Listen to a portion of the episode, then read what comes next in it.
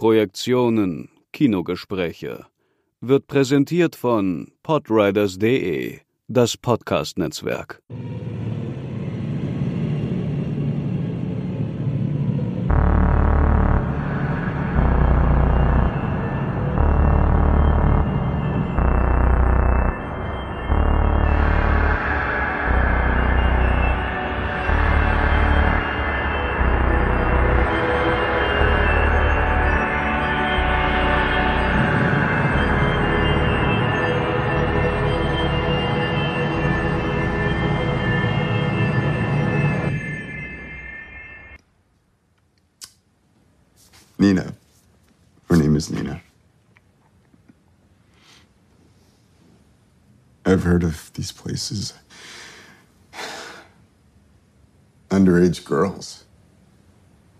If she's there, I'll get her.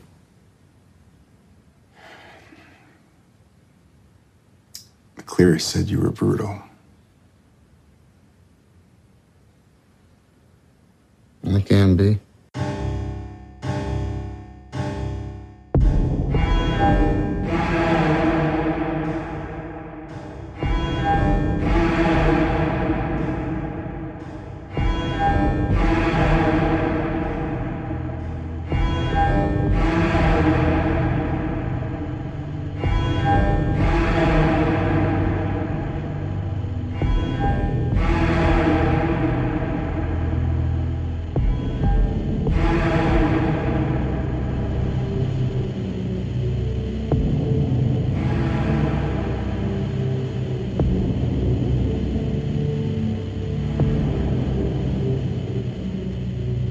Herzlich willkommen zu einer neuen Episode der Projektion, den Kinogesprächen. Heute ohne Gast, nur im Doppel. Hallo Markus. Hallo Sebastian. Heute haben wir uns ein auf den ersten Blick überschaubares Werk ausgesucht. Jedoch äh, ist es ästhetisch unglaublich kohärent, nämlich das Werk der schottischen Regisseurin Lynn Ramsey. Ganze vier lange Spielfilme hat die Frau bislang nur gedreht. Und dennoch gehört sie damit zu den ganz Großen ihrer Zunft. Ich nenne jetzt mal chronologisch die Spielfilme. Das ist Red Catcher von 1999, Morven Keller von 2002, We Need to Talk About Kevin von 2011 und You Never Really Were Here slash A Beautiful Day, wie der Film im Deutschen nämlich hieß. Darüber werden wir noch sprechen. Yeah. Von 2018. Das sind die vier Filme, über die wir heute sprechen wollen. Mhm. Uns ist bewusst, dass diese Frau noch mehrere Kurzfilme gedreht hat, die wir allerdings außen vor lassen, weitestgehend, weil über jeden dieser Filme, allen voran The Swimmer, eigentlich äh, eine ganze Episode lang gesprochen werden könnte. Das Ganze wäre, wäre zu groß, würde zu weit ausufern. Genau, wir, wir behalten uns vor, dass wir darauf verweisen, einfach wenn es passt. Genau. Diese vier Filme sollen es sein. Und beginnen wir mit einer Frage, mit der wir ja immer gerne beginnen, aber das ist ja immer eine Frage der Verortung. Welchen dieser vier Filme hast du zuerst gesehen? Ich nehme mal an, es ist nicht You Were Never Really Here. Äh, das ist der Film, äh, durch den ich endgültig mir bewusst wurde, was für eine bedeutende Filmemacherin Lynn Ramsey ist. Aber das ist eigentlich das Ende der Geschichte. Der Anfang der Geschichte besteht darin, dass ich ähm, das war noch an der Uni Mainz, als ich dort äh, gearbeitet habe. Da habe ich von einem engagierten ähm, äh, Filmstudenten ähm, den Hinweis bekommen, er hätte sich aus England da zwei Filme besorgt, die ihn unheimlich beeindrucken würden und er hat, äh, er würde sie mir gerne kopieren und weil die sehr schwer zu bekommen sind und so weiter und äh, würde gern wissen, was ich davon halte. Er hat mir also Redcatcher und Morvan Keller kopiert und ähm, mitgebracht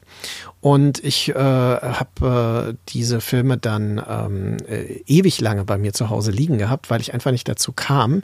Und äh, ich habe sie irgendwann mal im Zug eingelegt, weil im Zug äh, bei Zugreisen, äh, als man das noch machen konnte, war das natürlich immer eine schöne, wichtige Beschäftigung, dass man sich da in Ruhe Filme dann angucken konnte. Aber ich habe dann gemerkt, mh, hm, Redcatcher ist äh, ein Film, der ist so, der fordert ein bisschen, weil er ist so trist und er macht nicht wirklich Ja. Spaß und er ist sehr schwer verständlich von der Sprache, weil der schottische Akzent dort ja enorm, also er ist exzessiv einfach. Ne? Und er hat auch keine Untertitel. Dann ähm, äh, bin ich zu Morvan Keller und der hat mich total verstört. Also das ist so ein Film, ähm, der beginnt ja damit, dass ähm, ja, also in der Wohnung von einem Pärchen, das so Anfang 20 oder so ist, äh, dass äh, der, der Mann hat Selbstmord begangen und sie beschließt letztendlich erstmal seine Leiche zu beseitigen und nicht das zu erfüllen, was er hinterlassen hat als Abschiedsbrief quasi. Also diese Wunsch, dass sie ihn beerdigt und mit dem Geld, das er hinterlassen hat und so weiter, das bezahlt. Und ähm, der Film hat mich ziemlich irritiert, aber ich bin, das muss ich voll zugeben, eingeschlafen damals und äh, hatte einen ganz merkwürdigen Eindruck. Schande. Ja, ist eine totale Schande. Also ich sag's ganz offen. Aber das äh, passiert ja und Michael Alten hat ja äh, zu Lebzeiten auch immer mal wieder gesagt, wenn wir bei Filmen einschlafen, dann fühlen wir uns in ihnen zu Hause und wir leben dann und schlafen mit ihnen. Äh, das ist eigentlich äh, kein so schlechtes Zeichen. Man darf durchaus bei Filmen einschlafen. Man sollte sie vielleicht irgendwann noch mal gucken. Und genau das ist äh, etwas, was erst eingetreten ist, nachdem ich äh, We Need to Talk About Kevin gesehen hatte, den ich dann ähm, im Kino gesehen habe und äh, der ähm, tatsächlich ja also sehr eindrucksvoll war, aber er war mir glaube ich fast ein bisschen zu modellhaft.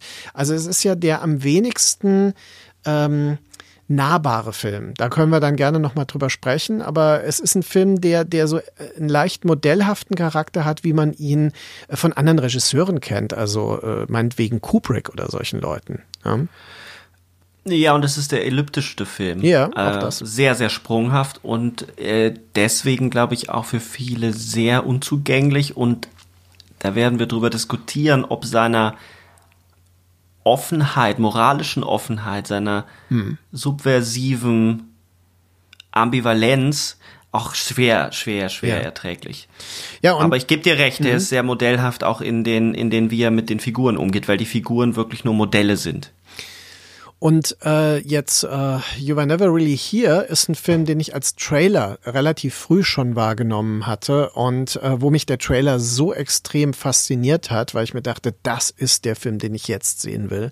Und ich habe ihn dann mir zweimal hintereinander im Kino angesehen, etwas, was ich ähm, nicht so häufig mache, muss ich zugeben. Aber das ist einfach ein Film, der war für mich ein so enormer Genuss. Und er war so, er hat mich so beschäftigt. Und äh, ich habe ihn auch mit äh, Studierenden im Seminar gesehen. Ich ähm, habe ihn mehrfach privat auch gesehen jetzt. Also äh, das ist wirklich der Film, den ich eigentlich am häufigsten rezipiert habe. Wobei in der Vorbereitung jetzt habe ich natürlich alles nochmal gesehen und äh, muss auch sagen, dass mich die Frühwerke jetzt massiv beeindruckt haben. Aber das war die gesamte Geschichte. Meine Geschichte beginnt mit We Need to Talk About Kevin, was daran liegt, dass die anderen Filme sehr schwer zu bekommen sind und dass über sie als Regisseurin in Deutschland auch nicht so viel geschrieben wurde. Äh, das hat sich dann eben mit We Need to Talk About Kevin geändert. Ähm, und ich weiß noch, dass ich den im Kino gesehen habe und war schwer beeindruckt. Der Film hat mich hineingesaugt, gerade weil er eine kaleidoskopische Offenheit hat, weil er mich mit einer Frage konfrontiert, die mich grundsätzlich interessiert, also diese Auseinandersetzung mit Mutterschaft, mit ähm, dieser Idee, es gäbe einen angeborenen Mutterinstinkt, ähm, versus was ist das Böse, ist es geboren, ist es quasi angelegt oder nicht, das sind ja so die zwei ganz großen Fragen, die dieser Film angeht. Und das hat mich natürlich unglaublich fasziniert, dass dieser Film das auf diese Art und Weise ohne eine Setzung angeht, ohne eine Antwort vorzugeben, angeht und dann natürlich auch noch durch eine subjektive Perspektive, die in sich aber so gebrochen ist, dass äh, man auch sie hinterfragen kann am Ende. Das sind aber dann schon die Details, auf die wir, glaube ich, eingehen müssen. Und dann äh, hat es eine Weile gedauert und ähm, ich habe Redcatcher gesehen, mir den ausgeliehen. Man hat ja doch in Berlin dann immer noch mehr Möglichkeiten, an die Sachen ranzukommen. Mhm. Man muss es halt wissen und die äh, jeweiligen Künstler kennen. Ich war sehr fasziniert, dann habe ich sie irgendwie auch wieder vergessen, wobei We Need to Talk About Kevin habe ich dann wirklich noch zweimal gesehen. Und dann kam eben wie bei dir, also Marvin, Marvin Keller habe ich jetzt erst zur Vorbereitung äh, mhm. entdeckt und bin äh, wirklich glücklich, diesen Film entdecken zu dürfen oder mhm. entdeckt äh, zu haben und auch nochmal für die Vorbereitung, weil das immer sehr intensiv ist. Aber das war dann eben ähm, ähm, You Were Never Really Here, den ich in Hamburg gesehen habe. Der Film ist ja relativ schnell nur noch in den kleinen Kinos gelaufen. Der mhm. lief ja auch gar nicht so gut in Deutschland und ich habe ihn dann noch erwischt und bin, der hat so eine trancehafte Wirkung. Ähm, und auch darüber wird äh, eben zu sprechen sein, wie er das schafft, äh, gleichzeitig irgendwie ein Thriller und ein Drama zu sein ähm, und dabei aber auf beiden Genreseiten die Klischees zu unterlaufen. Mhm. Ähm, das scheint mir eine der wesentlichen Stärken zu sein. Aber gehen wir doch mal chronologisch vor und springen äh, hinein in das Debüt, mhm. nämlich den von dir ja schon als sehr trist beschriebenen Redcatcher von ähm, 1999. Ja. Ich fasse jetzt mal kurz äh, den Inhalt zusammen. Redcatcher spielt 1973 in Glasgow in einem Wohnkomplex der sogenannten Unterschicht, also Arbeiterklasse oder untere Arbeiterklasse. Und die Wohnungen dort sind eine absolute Katastrophe, äh, wogegen die Regierung auch was unternimmt. Das mhm. ist auch historisch so verbrieft, nämlich äh, neue Sozialwohnungen oder Komplexe hochzuziehen, die dann eben vermietet werden sollen. Die Probleme in dem jetzt noch bewohnten alten Komplex äh, spitzen sich allerdings zu, weil eben die Müllmänner streiken und äh, es wirklich buchstäblich zum Himmel stinkt. Die Müllberge türmen sich im Innenhof, auf den Straßen und dort leben eben die Familien und dort lebt auch der zwölfjährige James. Der wird uns aber eigentlich gar nicht direkt eingeführt, nämlich äh, der wird uns eigentlich als zweite Figur mhm. eingeführt. Die erste Figur ist ein womöglich gleichaltriger Junge, vielleicht auch ein bisschen jüngerer Junge, der beim Spielen mit James sofort in den ersten Minuten ums Leben kommt, in einem Kanal, der hinter dem Wohnkomplex verläuft, ertrinkt.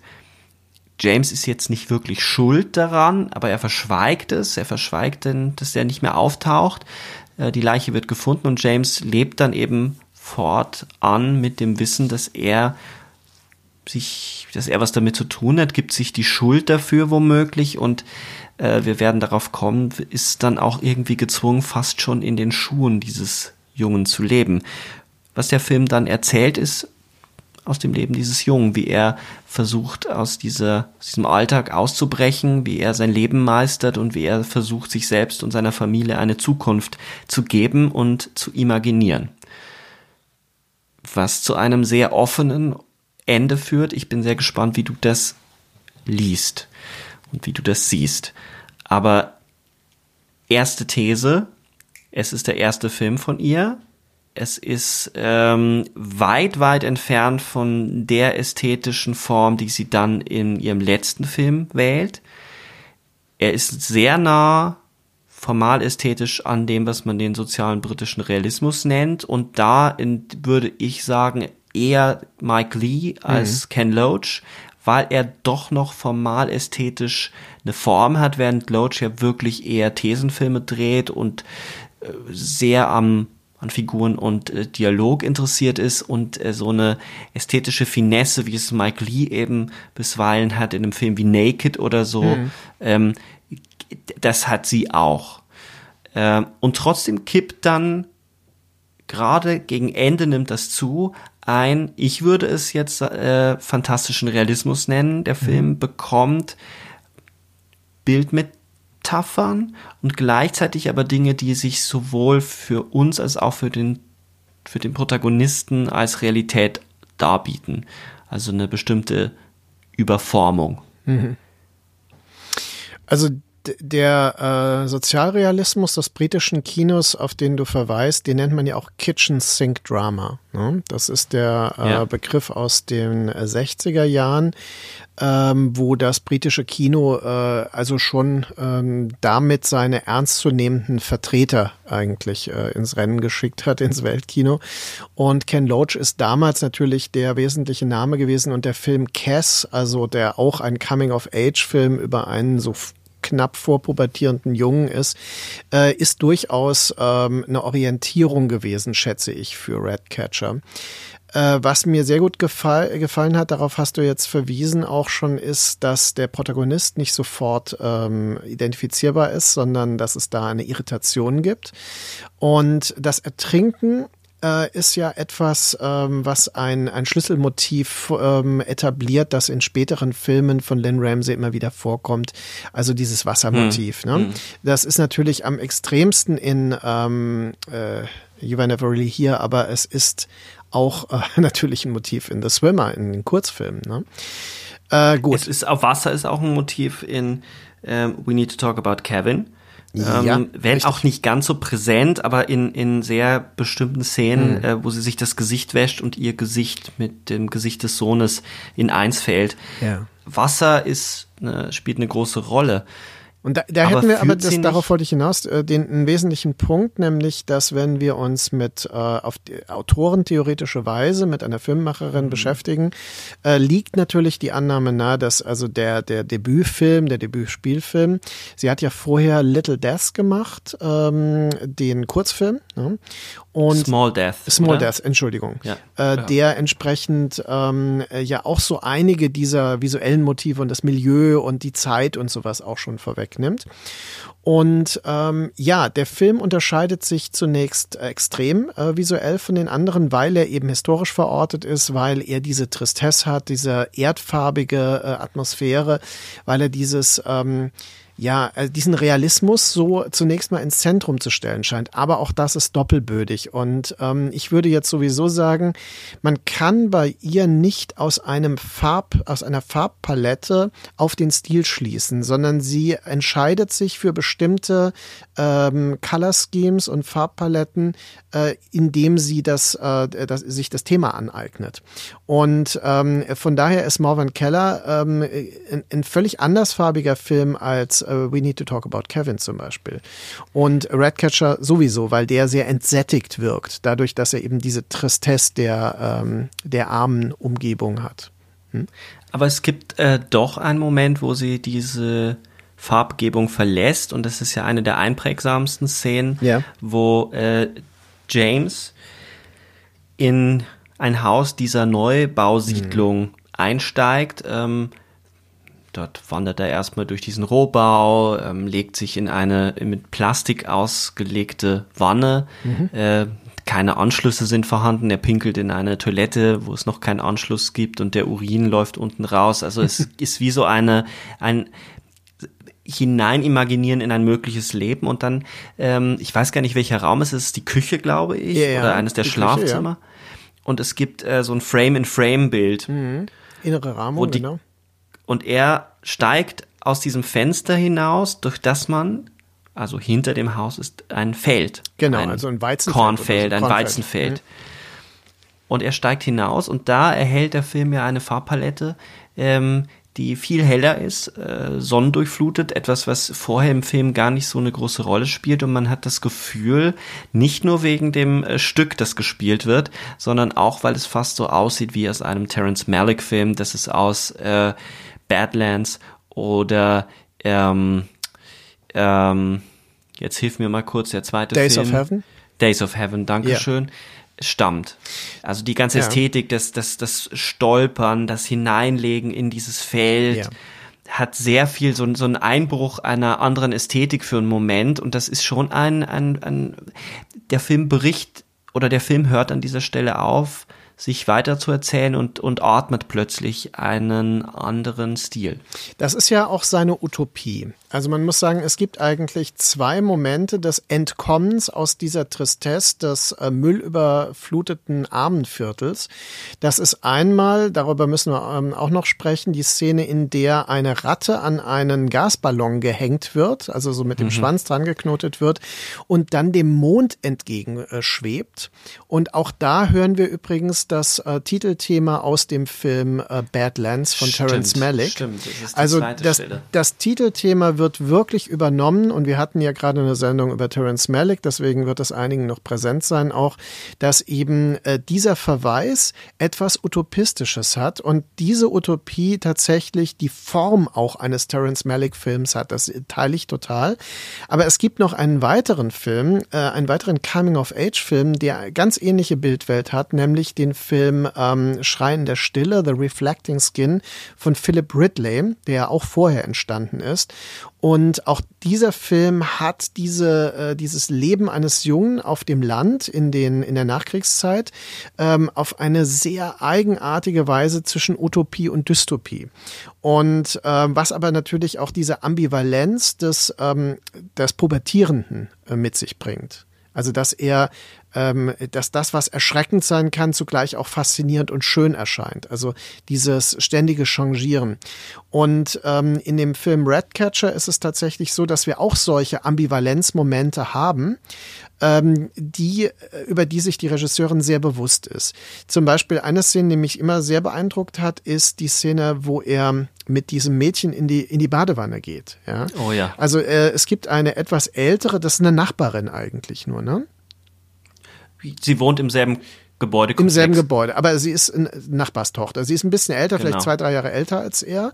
Und sie ist so ein bisschen, sie, sie ist die, ähm, das Opfer des Sexual Bullying der Nachbarsjungen. Also sie wird so als das, das Opfer sexueller Aggression eigentlich etabliert. Und er ist ihr gegenüber aber so ganz äh, kindlich, natürlich, äh, auch zärtlich und verspielt. Und das scheint sie äh, total anzunehmen, das genießt sie. Und die Szene ist auch sehr freizügig, weil wir, wir sehen ja beide komplett nackt auch.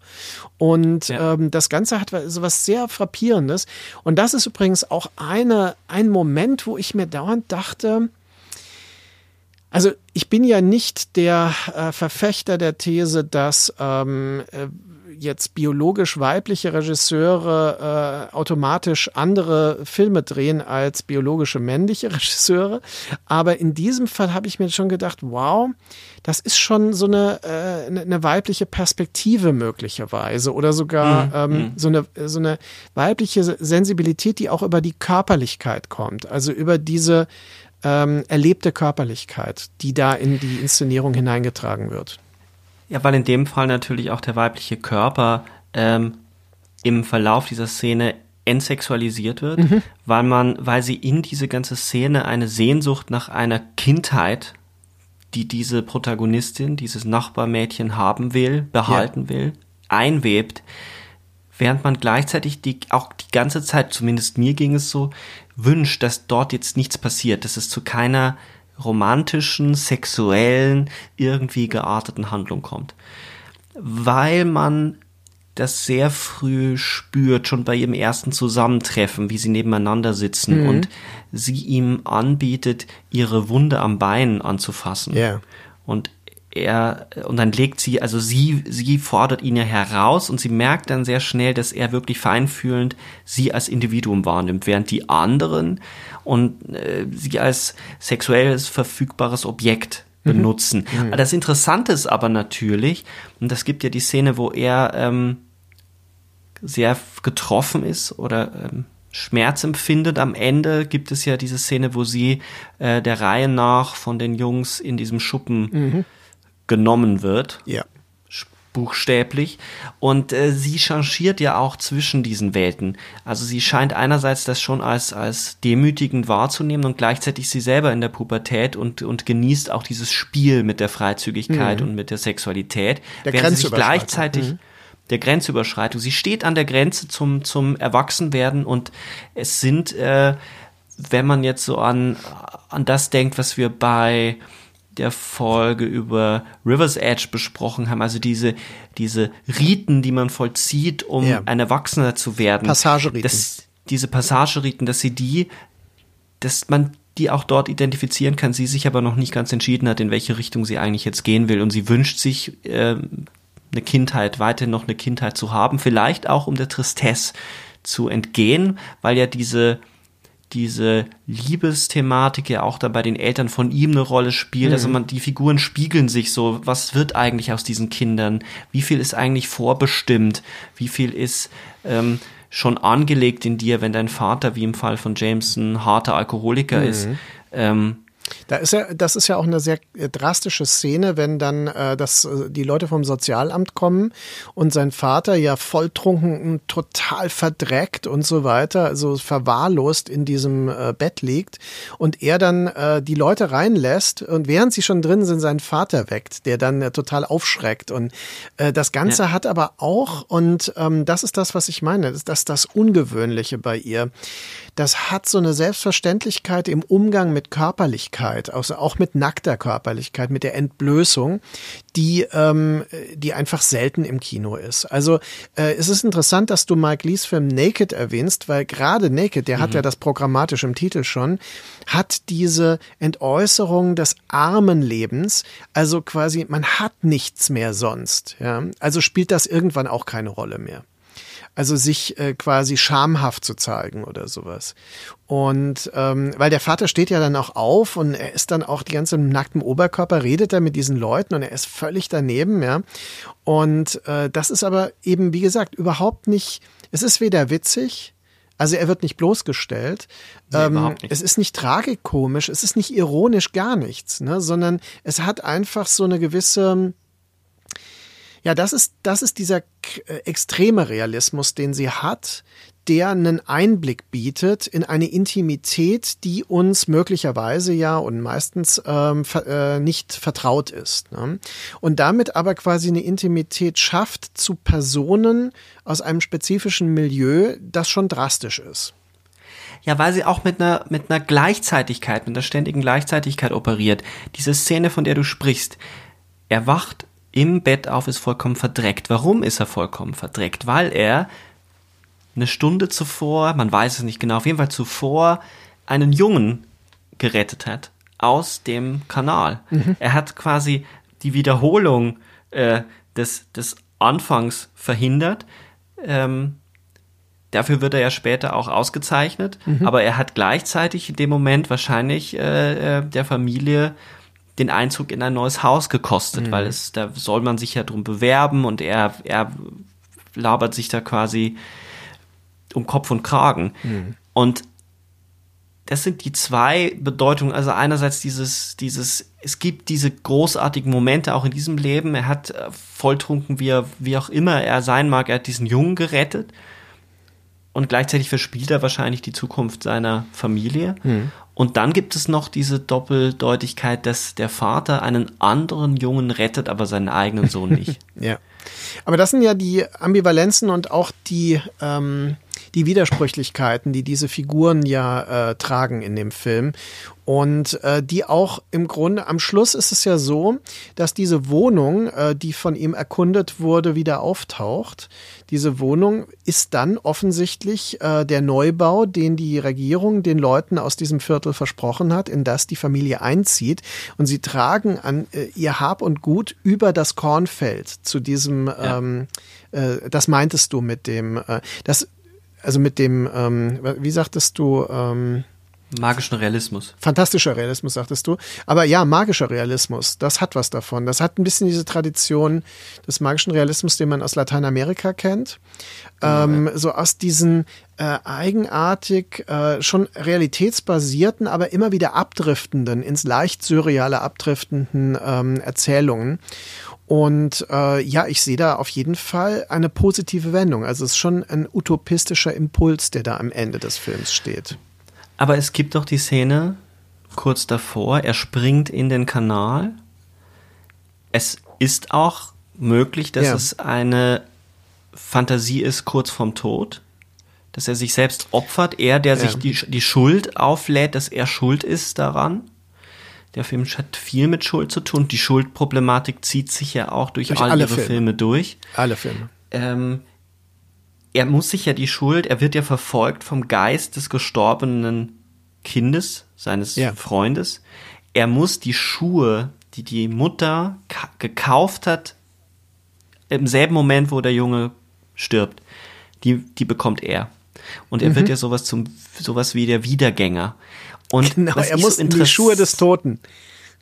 das ist so bitter, weil man, weil man in seiner, in seinem Gesicht ablesen kann, was abläuft und Ja. man vollkommen aber allein gelassen wird, weil es ja nie ausgesprochen wird. Ja, Ähm, auch eine Sache ist, also es gibt bei ihr nie Dialoge, die das Innere öffnen.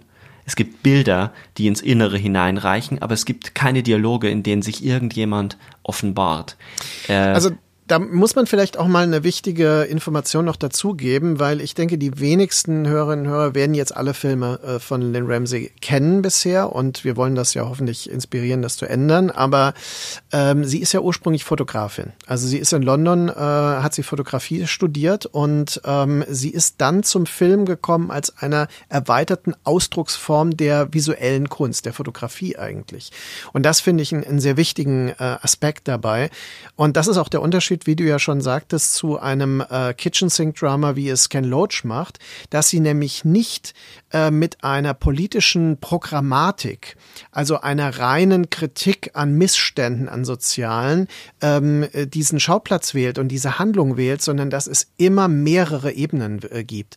Und keiner ihrer Filme ist eindeutig. Deswegen habe ich jetzt schon äh, zum 50. Mal wahrscheinlich Ambivalenz gesagt. Und äh, man denkt so, ja klar, Herr Stiegecker immer mit Ambivalenz, aber in bei ihr, ich bin mir darüber bewusst, bei ihr ist es wirklich zutreffend, dass sie also ähm, diese ähm, bewusste Unentschiedenheit und diese, diese Zwiespältigkeit überträgt auf das Publikum und äh, uns zurücklässt, auch mit der Frage, ist das jetzt eine ähm, äh, utopistische Befreiungsfantasie am Ende des Films, also während er äh, quasi den Tod sucht, den Freitod sucht, oder ist das tatsächlich ein Funken Hoffnung in einem trostlosen sozialen Ambiente in, ähm, in England in den 70er Jahren?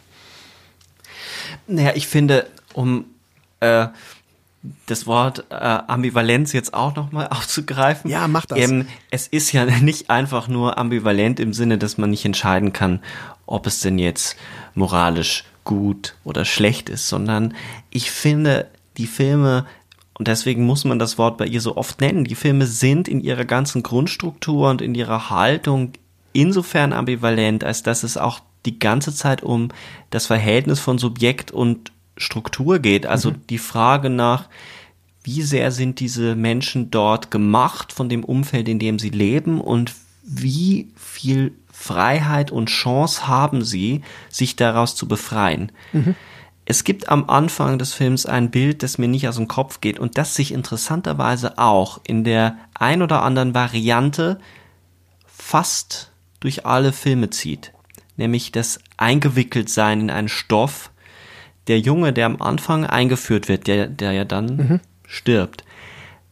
Äh, in der Anfangssequenz sieht man ihn fast als Art Gespenst, der sich in den Vorhang. Ah, ja, ja, ja, genau, hat. ich weiß, genau, wo die Mutter ihn dann rausdreht. Genau. Der Vorhang spielt auch eine Rolle später bei We Need to Talk About Kevin. In der Anfangssequenz fährt die Kamera auf den Vorhang zu, auf die, das offene Fenster, äh, das verhüllt ist von einem im Wind wehenden Vorhang, der hinausführt zu den Leichen des Vaters und der Tochter. Ja. Und später in, ähm, ich muss aufpassen, weil ich den Titel ich äh, immer durcheinander bringe. You were never really here. Ich habe ihn nämlich schon einmal falsch äh, gesagt. Gibt es die ganz am Anfang die Szene, wo sich der, wo sich, ähm, wo die Plastiktüte Ja, über den genau, Kopf wo er sich selbst äh, wirkt und erstickt, äh, quasi, ja. Joe, also die Hauptfigur. Ja. Und äh, darüber können wir, das wird sich jetzt durchziehen, glaube ich, auch die Fragestellung des Eingewobensein, des der Faltung oder des, des, des, des, ähm, äh, dass etwas verhüllt wird, weil, weil ein Vorhang ja was inter eine interessante äh, äh, Doppeldeutigkeit hat, nämlich einerseits des Verhüllens und des Entbergens, des Rahmens, des Sichtbarmachens, dass etwas verbirgt wird, ver verborgen wird. Ähm, und ich frage mich die ganze Zeit, warum sie mit diesen Sachen operiert. Und im Falle von Redcatcher habe ich die Versuchung, mich zu der These hinreißen zu lassen, dass es ihr genau darum geht, äh, hier so etwas wie eine Todgeweihtheit schon einzuführen. Da ist ein Okay. Kind, das vom Anfang an schon totgeweiht ist, eingewickelt in eine Struktur, in eine Art ähm, Zukunft, die unausweichlich ist, ähm, von der er sich ja befreien will. Ja, ähm, ich würde einen etwas anderen Bezug dabei nochmal zu äh, noch mal betonen, denn ähm, das sind ja immer Medien der Entfremdung von der Wirklichkeit auch. Also das heißt, der äh, Vorhang Ja. ist halbdurchlässig, äh, die Plastikfolie ist halbdurchlässig. Diese ganzen ähm, Dinge äh, machen äh, das den Blick diffuser. Und jetzt kommen wir zu einem äh, weiteren Punkt. Ich habe nämlich die ganze Zeit gedacht, an welche Filme erinnert mich das? Und ähm, ich musste dann über Vivian Sobchaks ähm, äh, äh, Text äh, What My Fingers Knew über den Film Ja. Das Piano nachdenken, weil ich finde, Jane Campion hat in ihren stärksten Momenten ähnliche Ansätze. Und ähm, da wäre es, What My Fingers Knew bezieht sich ja auf den Anfang von Das Piano, wo durch die ähm, quasi halb geöffneten Finger so geblickt wird. Und sie vertritt ja die These, dass wir äh, durch, also so äh, imp instinktiv fast schon verstehen, was wir hier sehen. Ja? Ähm, also dieses, die Hand vor den äh, Augen und dann dieses langsame Entbergen ja, von Wirklichkeit. Und ähm, ich habe das Gefühl, dass das ein ähnlicher Moment ist, dieses Blicken durch den Vorhang. Man versteckt sich ja als Kind in, in, in, hinter Vorhängen oder dieses Einwickeln. Das ist so was ganz Typisches, was Kinder wirklich machen und was ich auch gemacht habe, muss ich sagen. Und Ja, ich. Äh, dieses Erlebnis, das ist der wichtige Punkt. Man will ja förmlich entfremdet werden von der Wirklichkeit in dem äh, ein Medium dazwischen tritt, ja, ein Medium der Trennung eigentlich. Äh, und dadurch fühlt man sich auch geschützt in gewisser Weise. Und dieser Schutz ist natürlich völlig illusorisch. Und ähm, bei äh, You Were Never Really Here ist das ja auch gekennzeichnet als eine kindliche Regression, also die er immer wieder praktiziert. Denn wir haben zwar eine äh, martialische, extrem gewalttätige Figur. Joaquin Phoenix spielt darin ja einen Killer, einen Berufskiller, der äh, auch noch Golfkriegsveteran ist, ähm, der aber quasi immer wieder äh, zurückfällt in kindliche Verhaltensmuster. Also mit diesen Der Abzählreim, also oder dieses, Ja. dieses Zählen. Ja. äh, die Jelly Beans, die er sich so in den Mund äh, fallen lässt und dann eben auch die ähm, äh, genau das äh, diese diese Spiele, dieses Grenzen auszuloten, was man eigentlich als Kind macht. Ne? Ja, und das ganze grundsätzliche Verhalten zu seiner Mutter bisweilen. Ja, ja, dieses Ähm, Spielen auch mit der äh, genau, ja, ja, wo er dann äh, Ja, ich glaube, ich, ich finde das total wichtig, glaube ich, weil beides, ich würde sagen, beides gilt. Und genau äh, darauf wollte ich, glaube ich, hinaus, dass es ihr schon darum geht, zu sagen, es gibt einen Moment des Einhüllens, das gleichzeitig aber eventuell auch ähm, etwas offenlegt und es gibt ähm, also Verhüllendes, was offenlegt und was und Sachen, die was offenlegen, die gleichzeitig verhüllen. Also dieses Verhältnis zwischen Subjekt und, und, und der Struktur, durch die man sich bewegt, die eben nie so eindeutig ist, dass man sagen kann, die sozialen Verhältnisse sind dasjenige, was alles bestimmen, weil es ja immer noch die Subjekte braucht, also die Individuen braucht, die diese Struktur überhaupt erst lebendig machen. Das heißt, es gibt immer so Lücken und Brüche. Und ähm, behalten wir das mal bei und ziehen das mal so ein bisschen mit durch. Ich finde das durchaus interessant, wie sie mit so einer, mit solchen Verhüllungs- oder solchen äh, Stoffen Ja, umgeht. ich um würde das eine subjektgebundene Ambivalenzerfahrung nennen, um den Begriff gleich nochmal zu bemühen. Aber das ist, glaube ich, wirklich der Schlüssel zum Verständnis ihrer Filme, weil das auch nochmal erklärt, warum sie mehr und mehr bis zum vierten Film mit der reinen Textur von ähm, Bildgeflechten arbeitet. Dass also manche Bilder in You Were Never Really Here im Gegensatz zu dem äh, frühen Film Redcatcher äh, ja nur noch Textur sind, nur noch Farbigkeit, nur noch Unschärfe Ja. Ähm, und dann durch den Sound auch nochmal eine andere Form von Tiefe bekommen. Der Sound von You Were Ne- äh, Never Really Here ist ja ein, ein sphärischer Sound, ein Dark Ambient Sound, ein elektronischer auch. Das ist ja bei Redcatcher durch die Zeit 73 auch nochmal anders. Da haben wir Rock'n'Roll Musik, da haben wir eben die Musik äh, von Terence Malicks Film Badlands. Also ähm, da, sie arbeitet immer sehr bewusst mit dem Sound-Bild-Verhältnis, wobei sie sehr oft Lieder verwendet. Das ist in Morvan Keller ja auch nochmal sehr prägnant, wo ja auch so, so Indie-Pop äh, gewissermaßen eine wichtige Rolle spielt. Und ähm, das sind aber auch immer Momente, dieses Musikerleben, die dann äh, die emotionale Disposition, äh, Disposition der Figuren direkt auf uns übertragen und uns auch diese, diese Befindlichkeiten so, so quasi so einflößen. Ja. Und ich finde deswegen auch, dass sie immer stärker wird, obwohl Redcatcher ist schon ein toller Film, keine Frage, aber sie wird deswegen Ja. stärker, weil sie immer mehr weggeht vom Konkreten und immer impressionistischer wird. Also das, was man, äh, was du magischer Realismus nennst, ist ja noch sehr gegenstandsbezogen. Das ist ja eigentlich im Bild von den Objekten sehr konkret. Aber ähm, es müsste eigentlich hingehen zu einem poetischen Realismus, also wie in den 30er Jahren in Frankreich, ne? dass man also diese, wie Hafen im Nebel, also diese Auflösung des Konkreten im, im Dunst, ja. Äh, Das ist etwas, was äh, sie macht in den späteren Filmen mit der Auflösung des Konkreten in der Unschärfe zum Beispiel. Ja, es ist, ich gehe da vollkommen mit. Ich glaube auch, dass es damit einhergeht, dass sie den Plot immer mehr zurückfährt. Also die, die, die Nachvollziehbarkeit, sie wird immer elliptischer und die Form drängt sich immer mehr in den Vordergrund. Das ist bei Ratcatcher, der hat jetzt auch keinen großen Plot. Das ist eine Alltagserzählung oder springt immer wieder hinein in den Alltag. Ja. Aber er bleibt doch relativ kohärent und die Form drängt sich dann eben in diesen Momenten, die wir schon besprochen haben, auf. Aber sie, sie, sie bricht hinein in den Film. Und vielleicht ist das ein guter Moment, schon überzuleiten zu der nächsten Stufe, die sie dann ähm, zündet. Morvan Keller von 2002 ist ein Film, der immer so ein bisschen hinten runterfällt. Den vergessen die Leute immer.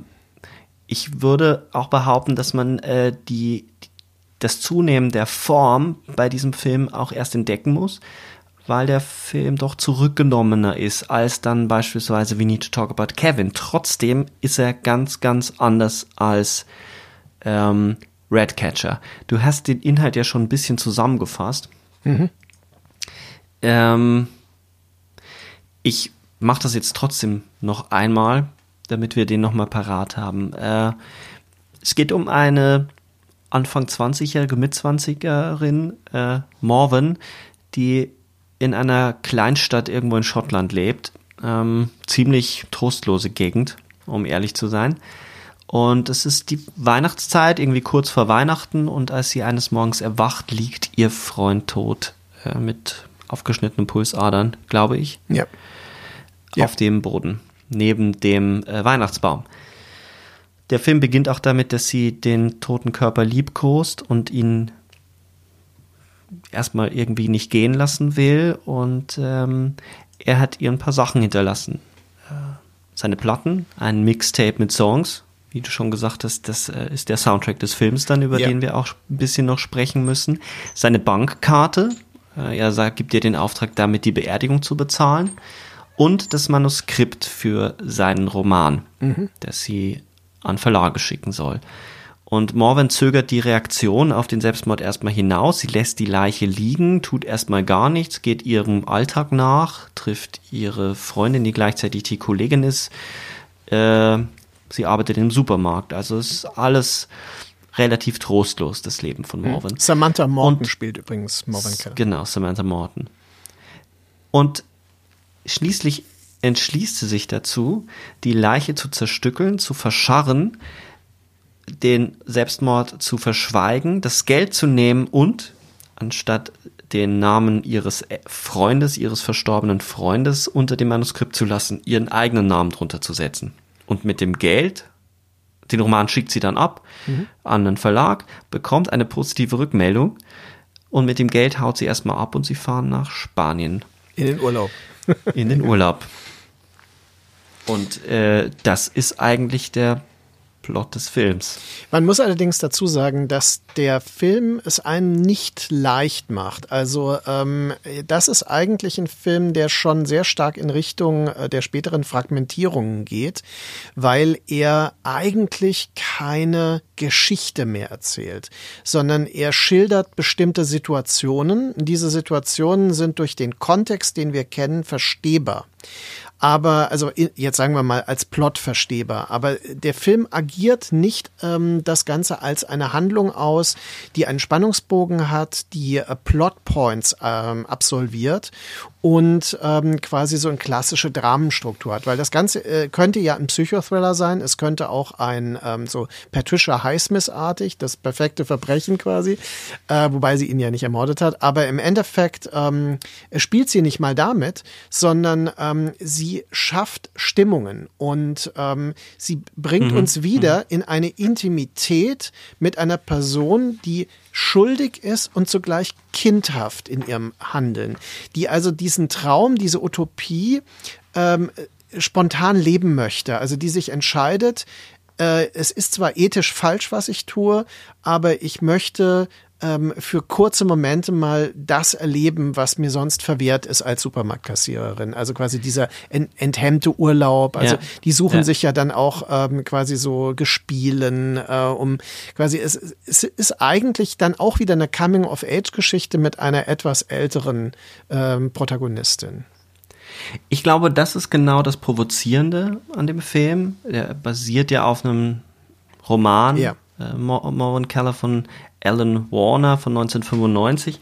Das Provozierende daran ist, dass dort, wo der klassische, das klassische Coming-of-Age-Drama, äh, das Melodram aufhören würde mit dem Mord und dann am Ende dann doch noch irgendwie mit der Hoffnung, da beginnt der Film ja erst mhm. mit der Selbstsuche oder mit der Suche nach sich selbst. Es gibt eigentlich keinen Romantic Interest bei ihr. Mhm. Äh, es gibt eine Figur, eine Person, über die wird noch zu reden sein, weil es einer der für mich rätselhaftesten Momente neben einem anderen ist im Film, wo sie mit dem Kerl im, im Hotelzimmer schläft. Mhm. Ähm, sie ist frei, sie befreit sich durch den Selbstmord des geliebten Freundes, von dem man dann auch irgendwie nicht mehr so ganz weiß, ob sie ihn denn überhaupt noch geliebt hat, ob sie ihm überhaupt noch so nah war. Yeah. Es ist fast äh, eine Erleichterung für sie, ihn losgeworden zu sein. Ja klar, ähm, diese Situation befreit sie und diese Befreiung, und das ist genau das Dilemma, in das wir geraten, müssen wir akzeptieren als Publikum, ähm, weil wir sie ja begleiten. Der Film hält uns ja in einer Nähe zu ihr, äh, uns bleibt gar nichts anderes übrig, als das zu akzeptieren. Und das ist auch das Irritierende und Verstörende des Films, ja. Jetzt könnte man ja noch einen Schritt weitergehen und sagen, der Film ist nicht nur ähm, in so Etappen erzählt, sondern er verändert auch seine Form. Er verändert seine Form auch, indem er die Farbpalette ändert. Ja. Und ähm, zwischendurch gibt es so surreale Einbrüche, die man ganz schwer einordnen kann. Aber meine These wäre, dass es um die um was ähnliches geht, was auch schon in Redcatcher angelegt ist in diesem Moment des Kornfeldes oder des mhm. Weizenfeldes. Die Neuerfindung seiner selbst, die hier dann auch ausgelebt wird. Es geht darum, dass sie sich versucht, als Schriftstellerin zu erfinden, als äh, in verschiedenen Rollen zu erfinden. Und der mhm. Film beginnt als ein düsteres Sozialdrama. Er beginnt auch in einem, in einem sehr sozialrealistischen Sinne. Ja. Ähm, und man denkt auch, der Film geht so weiter und dann wird es fast so eine Art Partyfilm. Also dann auf einmal ändert sich das Milieu. Man ist in dieser britischen Partyhochburg. Mhm. Ähm, Morven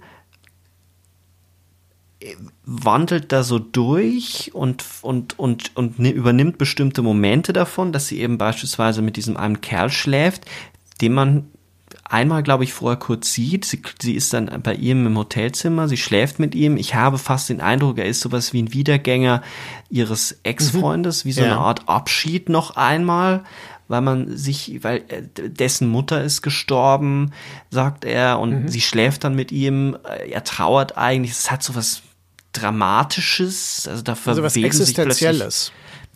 Total. Und dann geht mhm. sie aber einfach. Yeah. Sie lässt ihn dann äh, zurück. Und dann schnappt sie ihre Freundin und dann kommt so ein Roadtrip Ja. in Gang mit dieser komischen Szene, wo dieser absurde Taxifahrer da drin sitzt und diesen Song singt und die Farben plötzlich super grell sind und alles wird greller und alles wird farbiger, alles wird sonnendurchfluteter, es gibt was gelbstichiges. Ja. Sie sind dann in diesem spanischen Dorf ähm, und dort äh, bleiben sie dann in der Wüste und sie schlägt sich dann alleine durch und trifft dann eben am Ende die, diese Agenten in diesem kleinen Dorf. Und auch dort geht es darum, sie sucht ein Kleid aus, sie schlüpft in andere Rollen und auch der Film ändert seinen Tonfall und ich Ja. würde sagen, vom Sozialdrama zum Partyfilm, in Anführungszeichen, zum Abenteuerfilm, ändert er die Tonalität oder die Textur. Also sie spielt mit äh, Genre-Tropen, also wie dem Roadmovie zum Beispiel, dem Psychodrama, Genau, ja. dem, dem Psychothriller auch, äh, dem Coming-of-Age-Film und ähm, all diese Dinge ähm,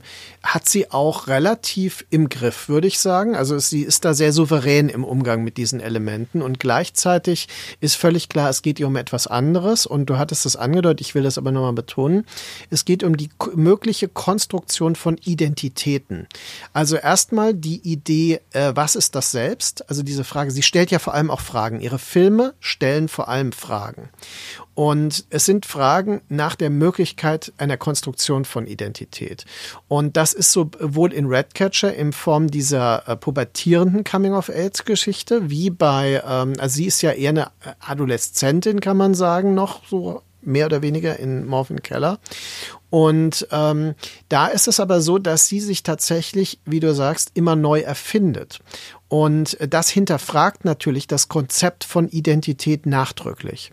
Also sie, ähm, der Film bietet keine befriedigende Perspektive auf die Fragen oder Antworten auf die Fragen, die er dabei äh, stellt.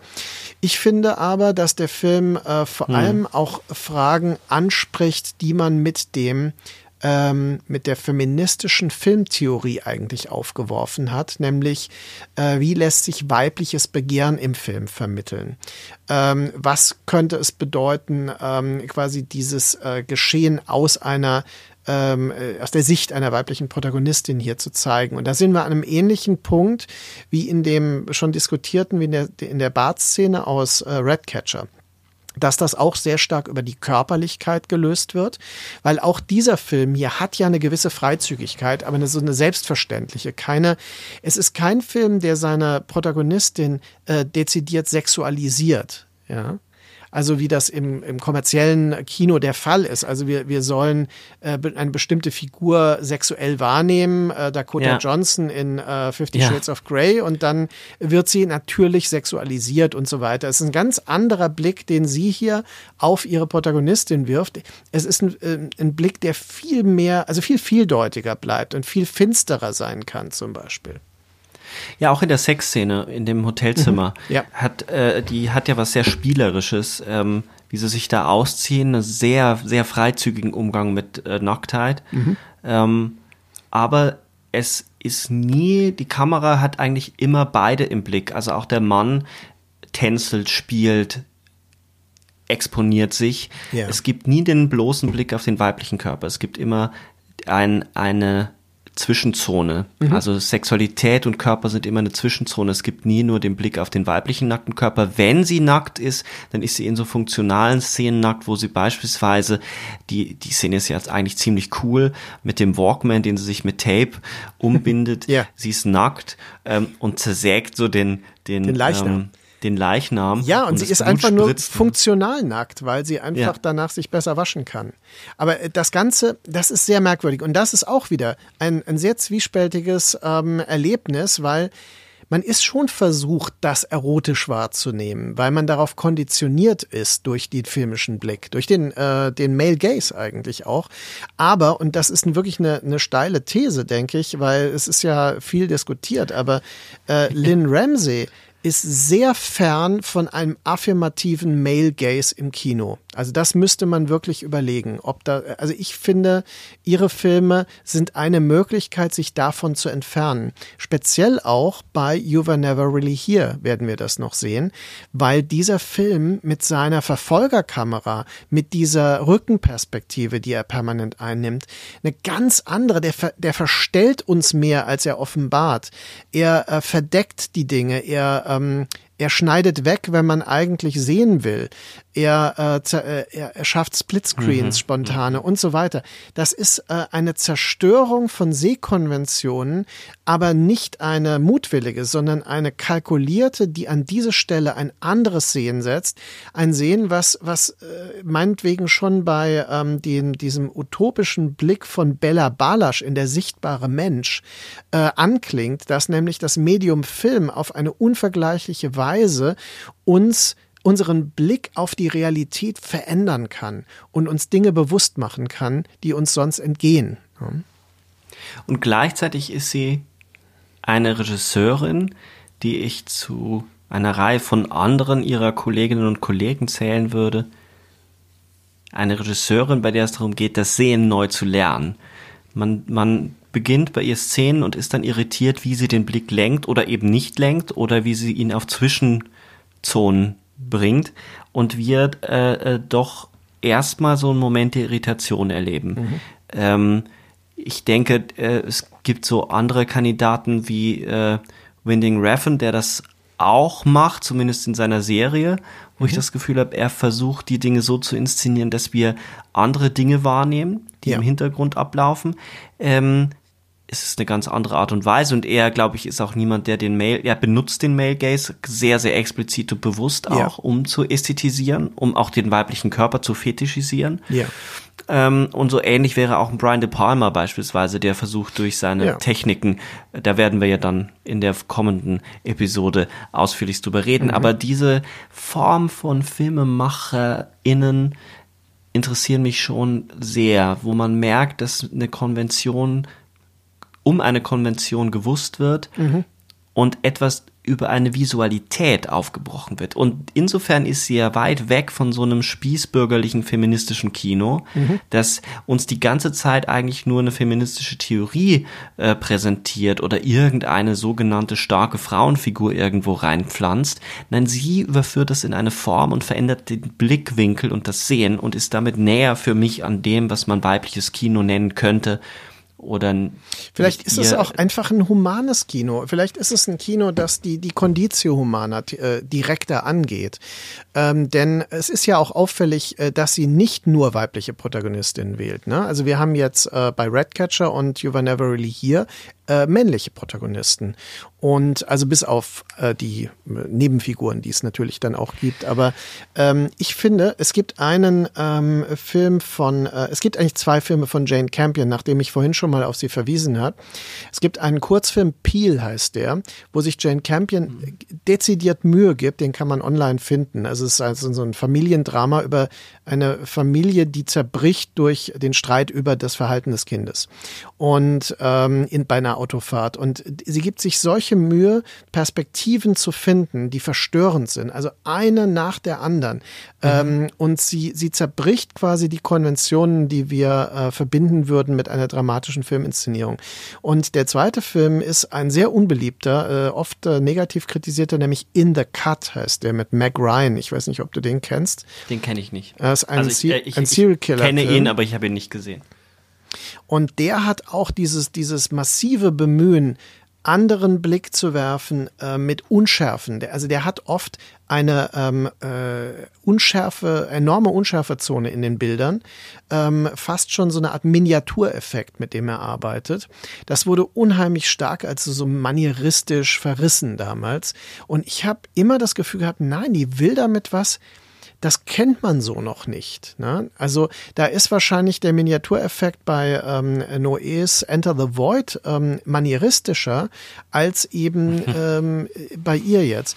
Und das ist etwas, was ich auf noch virtuosere Weise bei Lynn Ramsey feststelle. Ja, also dass sie wirklich ähm, Blickkonventionen bewusst zerstört und dekonstruiert, aber nicht auf eine intellektuelle Weise. Das wäre das Dekonstruieren wäre ja ein intellektueller Vorgang, sondern auf eine Ja.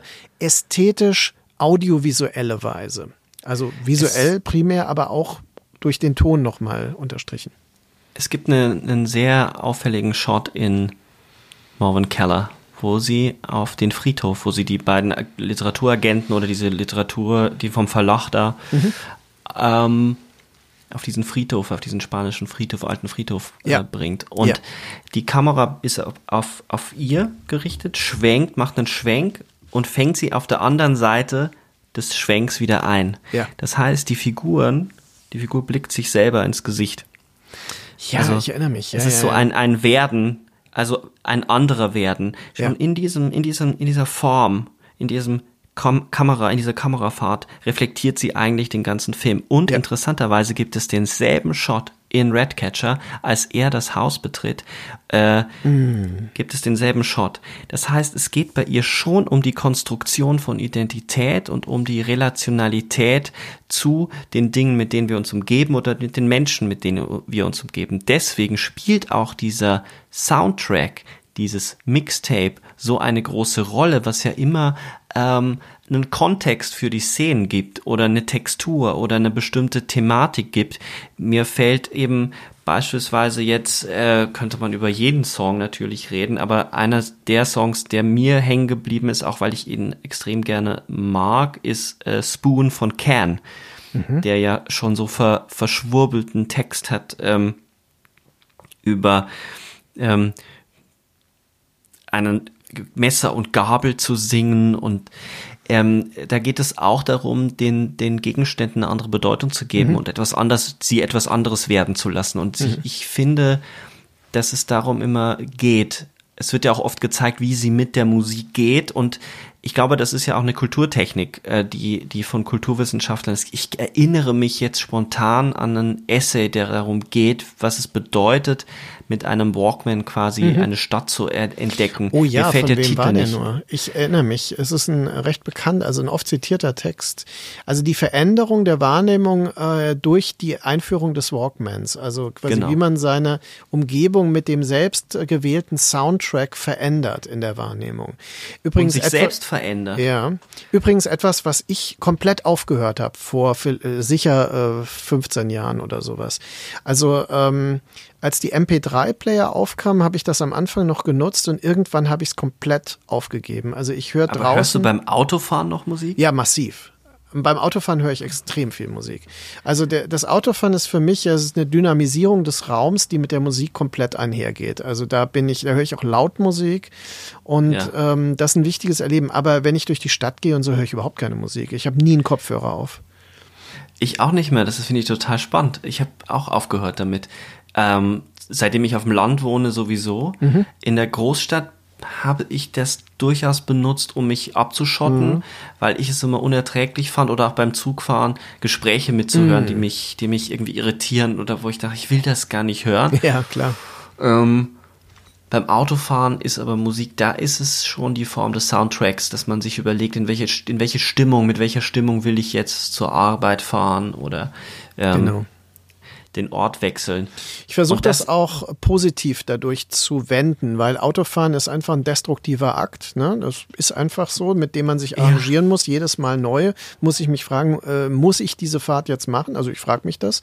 Ich fahre auch nicht per se gerne Auto, also insofern, aber wenn ich es mache, versuche ich das auf eine Weise intensiv zu erleben. Und da äh, spielt dieser Soundtrack eine wichtige Rolle. Ähm, erinnerst du dich an, äh, an noch an mehr Songs? Äh, nur, dass wir einfach mal eine Dimension haben, was, was da äh, zu hören ist. Ist nicht FX Twin dabei? FX Twin ist dabei.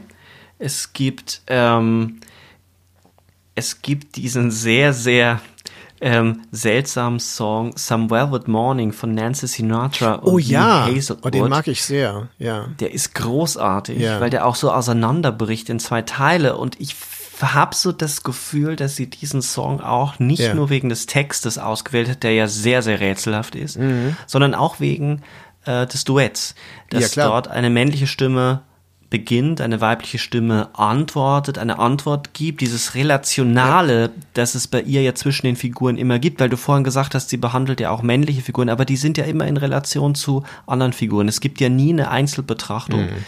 Ähm, wie ich schon meinte, in der Sexszene gibt es nicht den Blick nur auf sie und yeah. ihre Nacktheit, sondern immer auch ihn mit im Bild. Mhm. Und so gesehen hast du auch ähm, vielleicht am ehesten bei ähm, bei Joe im, im, im neuesten Film die Tendenz, dass er auch isoliert und einzeln ist, aber er bewegt sich ja trotzdem immer allein schon auf der Tonebene, in dem sein Zählen mit ihrem Zählen von Anfang an überlegt wird oder zusammengeschoben yeah. wird, ähm, eine Verbindung, eine Relation. Also mhm. er ist eigentlich, und das ist ja der Filmtitel, nie wirklich da.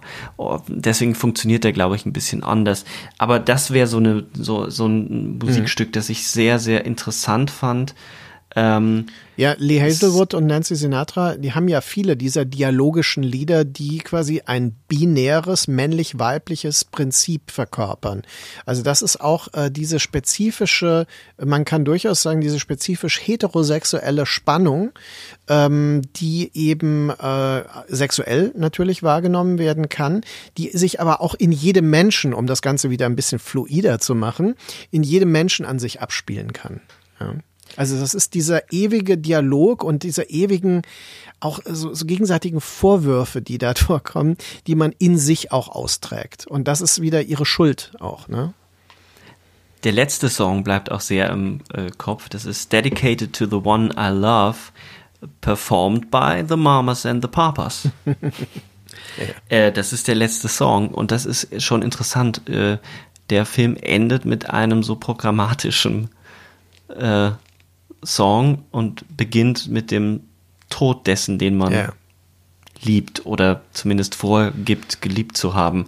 Und ähm, die Frage ist natürlich, weil sie so zentral im Bild ist, ob sie nicht diejenige ist, die sich selbst liebt, ob es auch eine hoffnungsvolle ein hoffnungsvolles Ende ist für einen Film, der mhm. ja so offen bleibt, dass es eigentlich darum geht, egal wer man ist und wer man sein wird, es geht um eine Form von sich selbst zu lieben, was ja durchaus eine Provokation ist. Ich meine das gar nicht so banal, ah, du musst irgendwie zu dir selber stehen und musst mhm. wissen, mhm. wer du bist und dich erfinden, sondern wirklich eine Form der Selbstliebe, der Eigenliebe, die was autoerotisches hat und die etwas egozentrisches hat, dass das durchaus mhm. auch zugestanden werden kann ja. und vor allem in dem Falle einer weiblichen Protagonistin zugestanden werden darf, weil das ja durchaus in der Filmgeschichte äh, eher in den Coming-of-Age-Filmen lange Zeit und ähm, in den in den typischen männlichen Konstruktionen von Identität eher den Männern äh, mhm zugestanden wurde. Yeah. Es gibt immer Ausnahmen, aber so in der groben Tendenz würde ich der, dieser feministischen Kritik ja durchaus zustimmen. Wenn wir bei diesen Themen sind, ist es ein guter Übergang zu We Need to Talk About Kevin.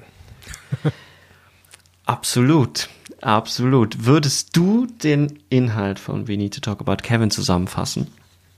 Das ist natürlich nicht einfach, weil dieser Film ja, wie gesagt, sehr fragmentarisch erzählt ist. Äh, ich dachte gerade, es ist einfach, weil es eigentlich so gut wie nichts zu erzählen gibt, aber äh, naja, ich weiß, was du so, meinst. Ähm, das ist ja immer das Problem mit fragmentierten Erzählungen. Ähm, will man den Film verstehbar machen, dann muss man natürlich einiges beschreiben, was er macht. Und wir sehen aus dem Leben der Mutter in diesem Film, die gespielt wird von Tilda Swinton, äh, sehen wir Episoden aus der Vergangenheit, also so bis hin zum Kennenlernen des ähm, quasi ihres Partners, äh, den der von John C. Riley gespielt wird.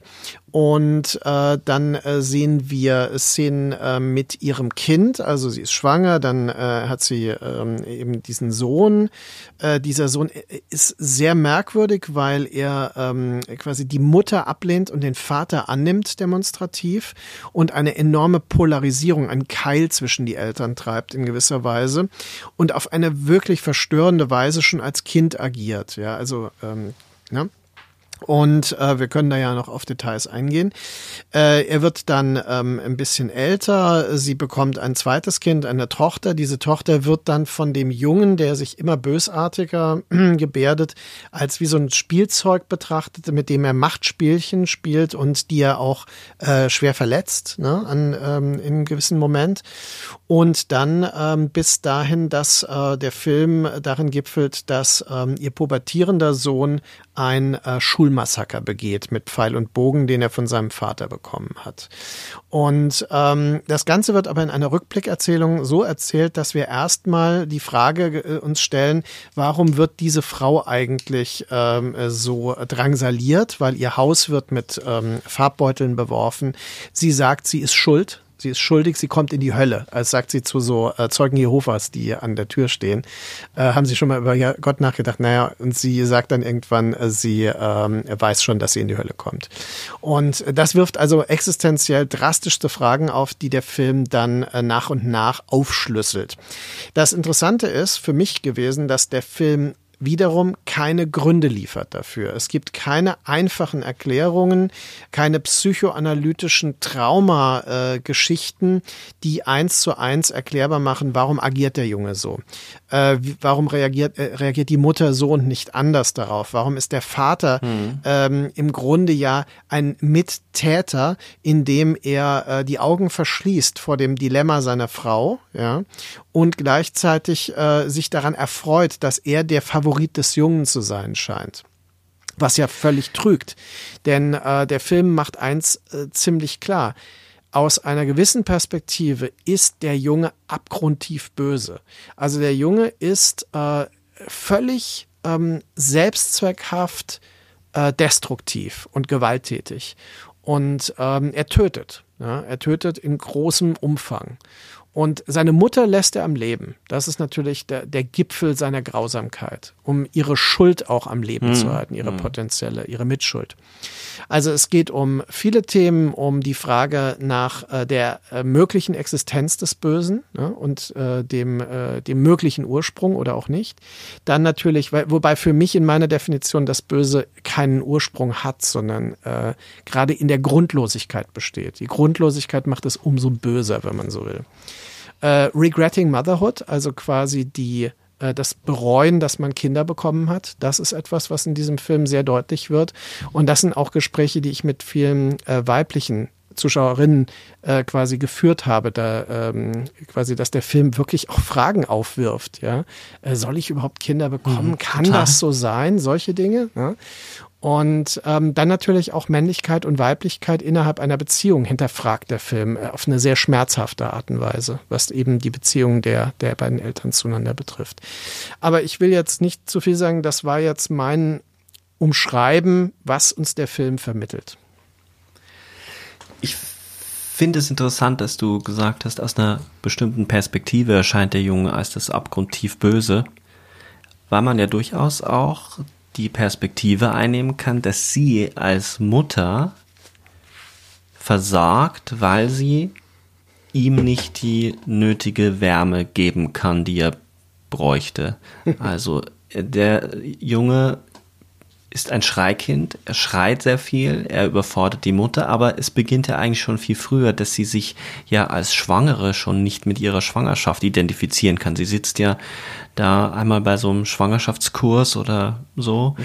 und betrachtet diesen fast schon obszön in, ins Bild hineinragenden prallen Bauch und guckt den richtig abschätzig an und verlässt ja dann diese Turnhalle, während diese kleinen Mädchen in den Prima Ballerina Anzügen da an ihr vorbeilaufen.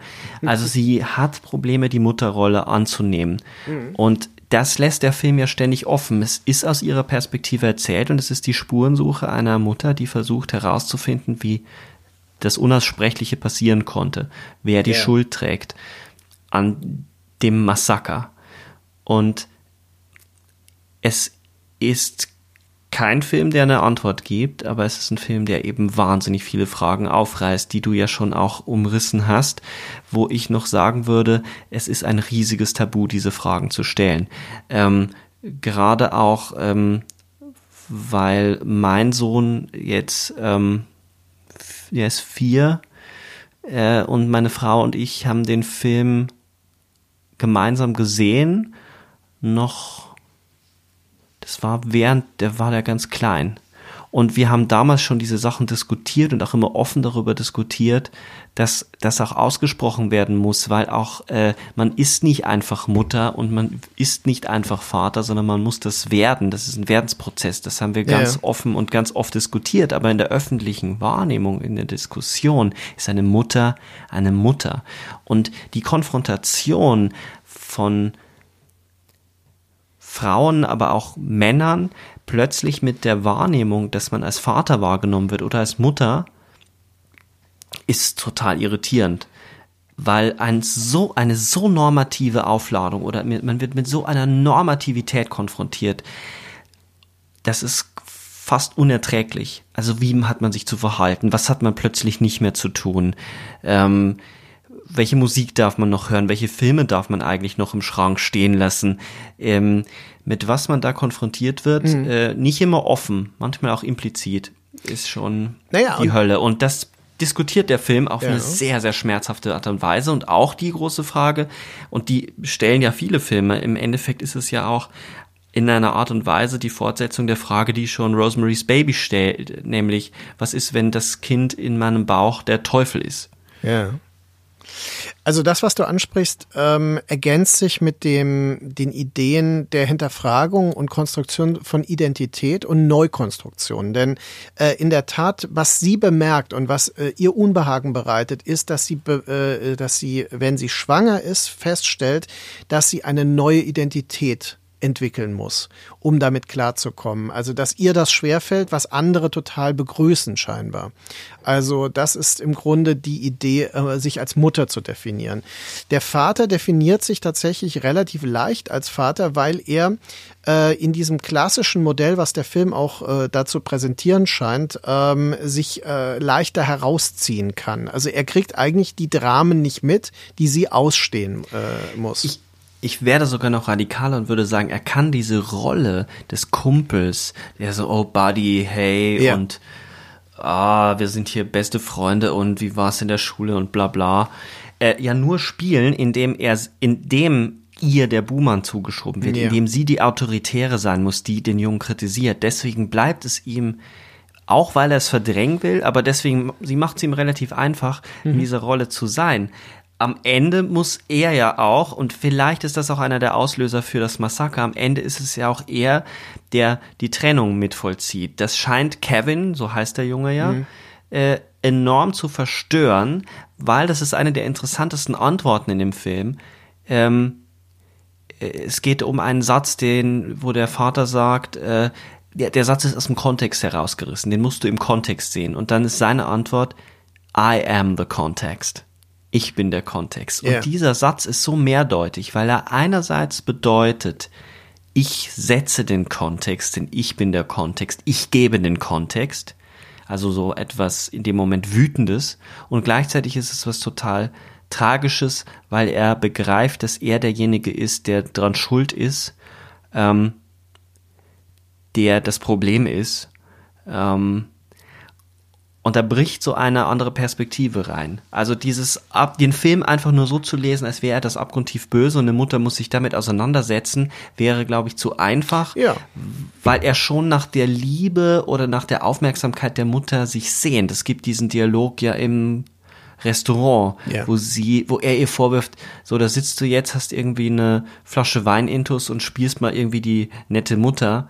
Ähm, Genau, in das, die Rührung, die durch den. Alkoholgenuss äh, deutlich wird. Also dass quasi diese Veränderung, die Wärme, die dadurch kommt, dass sie durch den Alkohol taub oder enthemmt ist. Ja, das ist äh, klar. Ähm, sie ist eine äh, innerlich äh, sehr zerrissene Persönlichkeit von Beginn an. Sie ist eigentlich und da ist aber genau der Punkt. Regretting Motherhood ist deswegen eine Thematik, weil der Film relativ deutlich macht, dass es unter Umständen eine richtige Entscheidung sein kann, zu sagen, ich möchte nicht Mutter werden.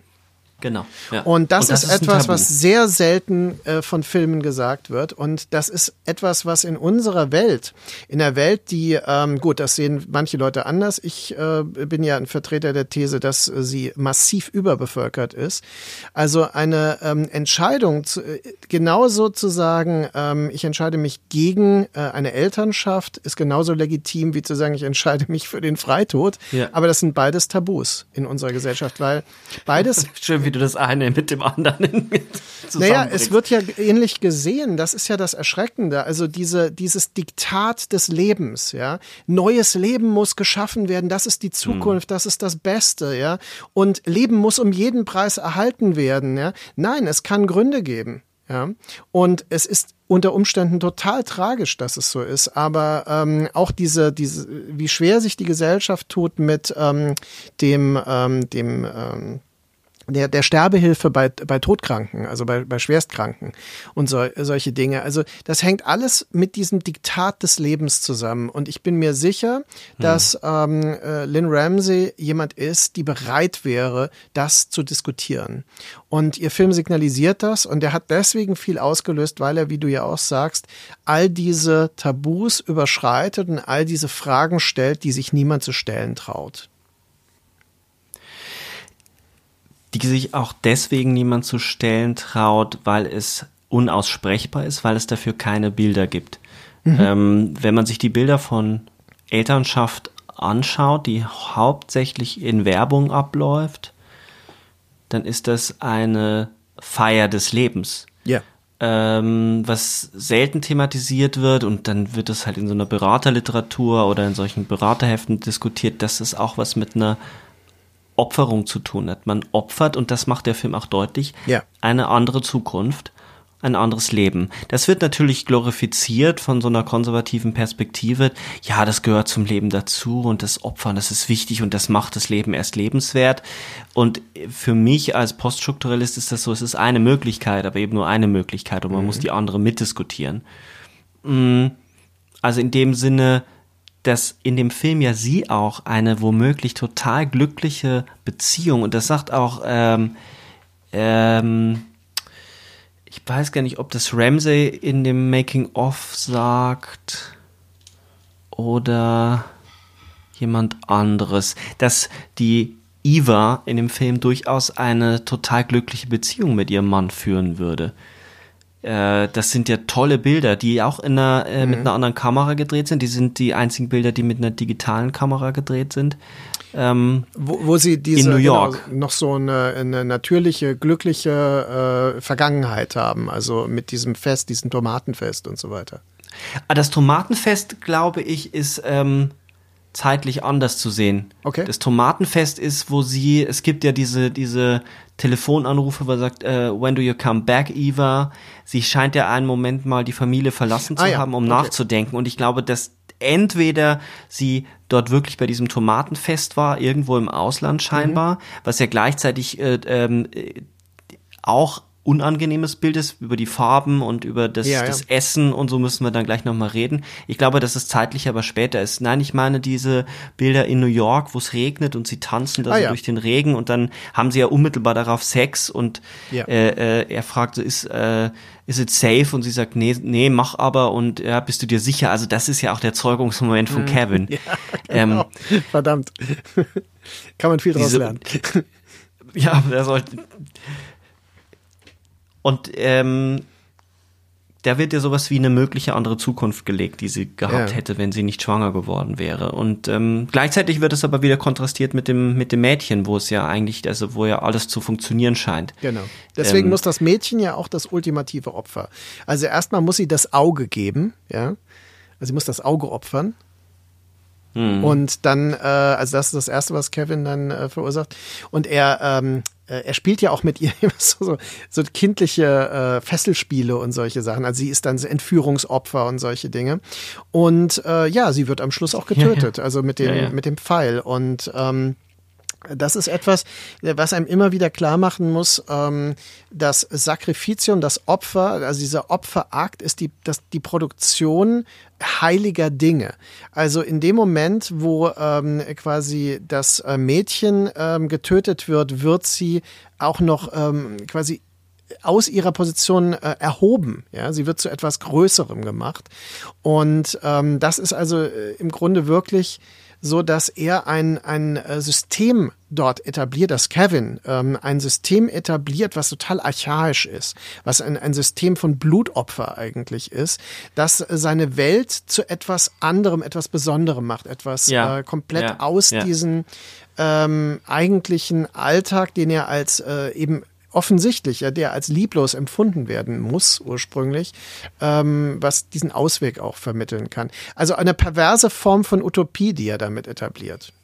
Ja, das, dazu passen ja die Bilder äh, von dem von dem ähm, Massaker. Ja. Da gibt es ja re relativ wenig. Die sind ja sehr sehr elliptisch und ja. sehr schnell geschnitten auch. Aber es gibt die Szene, wo er in dieser Halle, in der Turnhalle steht mhm. und sich quasi feiern lässt und dann dieser Moment, wo er aus der aus der Schule herausgeht ja. mit erhobenen Händen, die einerseits erhoben sind vor der Polizei und gleichzeitig so eine fast Rockstar-Gestik haben. Genau. Und äh, er auf die Knie geht und sie dabei immer anblickt. Wobei man natürlich sagen muss, das ist ja alles aus ihrer Perspektive. Also der mhm. Wirklichkeitsgehalt dieser Bilder ist ja immer offen. Ja. Aber so wie es, wie es dargestellt wird, wie es repräsentiert wird, wie die Repräsentation von ihr wahrgenommen wurde, wie auch immer man das ausdrücken mag, so wie es uns präsentiert wird, ist es äh, eine, eine Überhöhung seiner selbst und gleichzeitig diese er produziert durch die Opferung das absolute Opfer und das ist sie.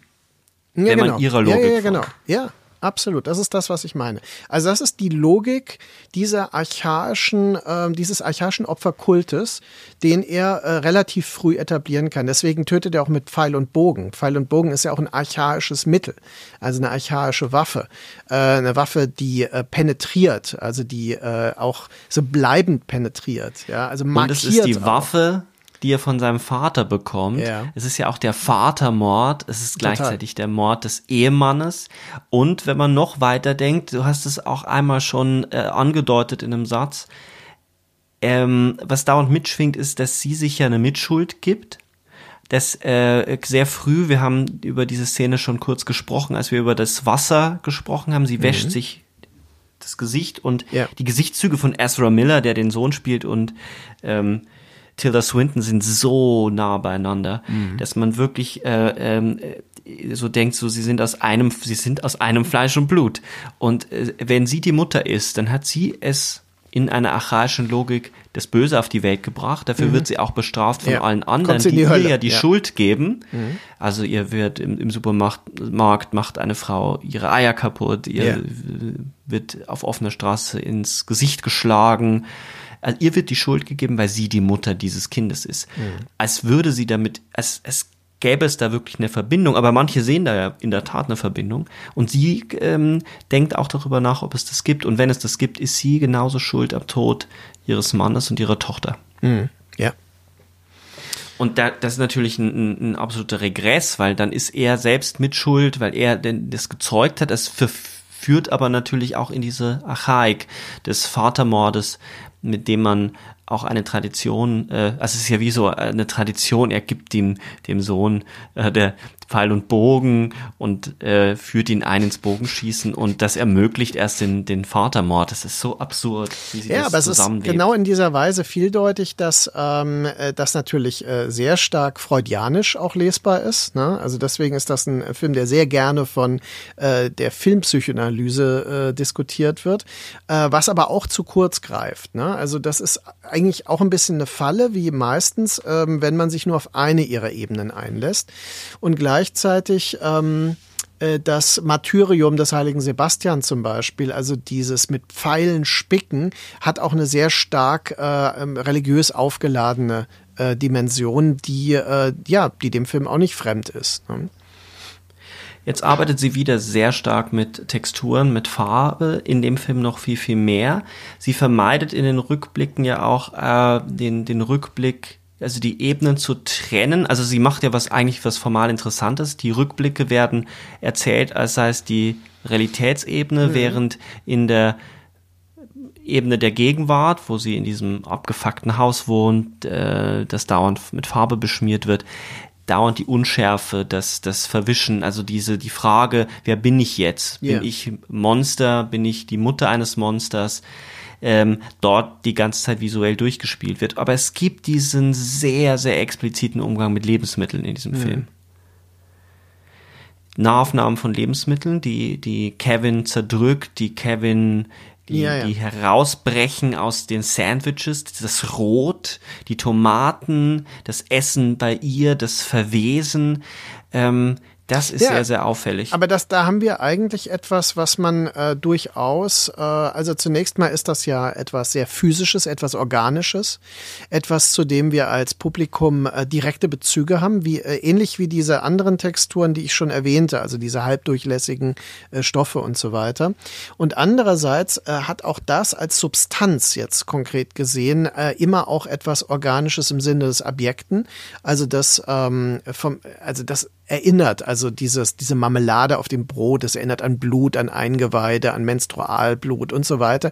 Also ähm, alles Dinge, die ähm, uns ständig etwas in Erinnerung halten, dass das Ganze äh, ja auf vielen Ebenen gleichzeitig abläuft. Ja, das ist ähm, und das das stellt diese diese unangenehmen Fragen immer neu und auch immer auf einer bildmetaphorischen Ebene und es ist gleichzeitig das Nährende. Es sind die Nahrungsmittel, die zum Objekten ja. werden.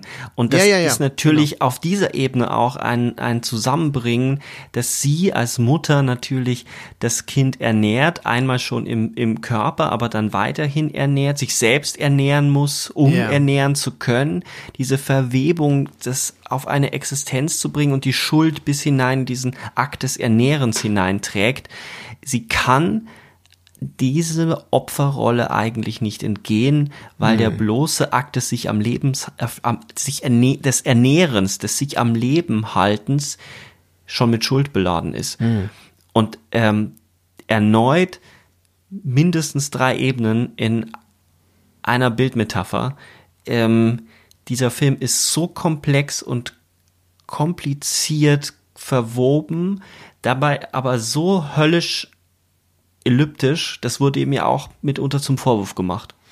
Ja, wobei ich muss wirklich sagen, ich habe eher die Erfahrung gemacht, dass Leute schwer beeindruckt sind von dem Film und äh, selbst äh, Skeptiker und Leute, die jetzt nicht so offen sind für ein, ein offensiv künstlerisches Kino, durchaus verstehen, dass das äh, Sinn machen kann, sich darauf einzulassen und dass es das auch wert ist. Und das finde ich schon mal beachtlich, dass ein Film das schafft, auch wenn ich äh, jetzt mit äh, relativ äh, äh jungen Studierenden diesen Film diskutiert habe, hat der sehr viel viel bei denen ausgelöst. Und ich glaube, das ist genau die Kunst von Lynn Ramsey, dass sie eben auf dieser ähm, ja durchaus affektorientierten äh, ästhetischen Ebene funktioniert, genauso wie sie eben äh, Dinge triggert auf einer psychologischen Ebene, die sie aber nie zu einem befriedigenden Ende führt, was aber die Fragen geöffnet lässt. Und das ist ja die Nachwirkung des Films.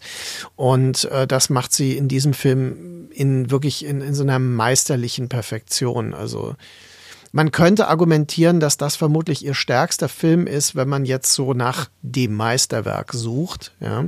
Was wir ja nicht tun, sondern äh, wir betrachten ihre Filme ja gleichberechtigt.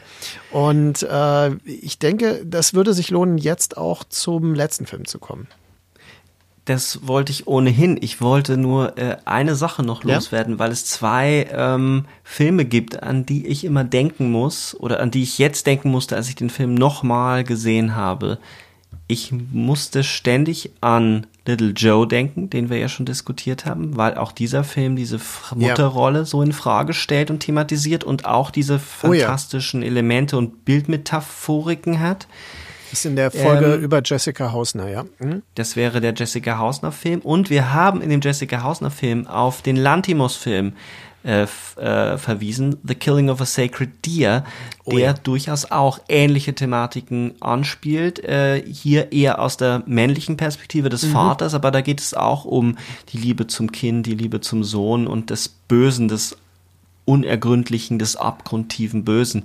Äh, und es hat auch eine ähnliche Kühle in bestimmten Momenten und ein Ausbrechen in eine Form des Überschusses oder des poetischen Realismus, Ja. wie man es in dem Film natürlich äh, in übersteigerter Form hat, dass man sagen muss, dieser Film ist wirklich poetischer Realismus in Reinstform. Also Ja. we need to talk about Kevin. Gehen wir einen Schritt weiter zum letzten Film, zum aktuellsten Film 2018. You Were Never Really Here.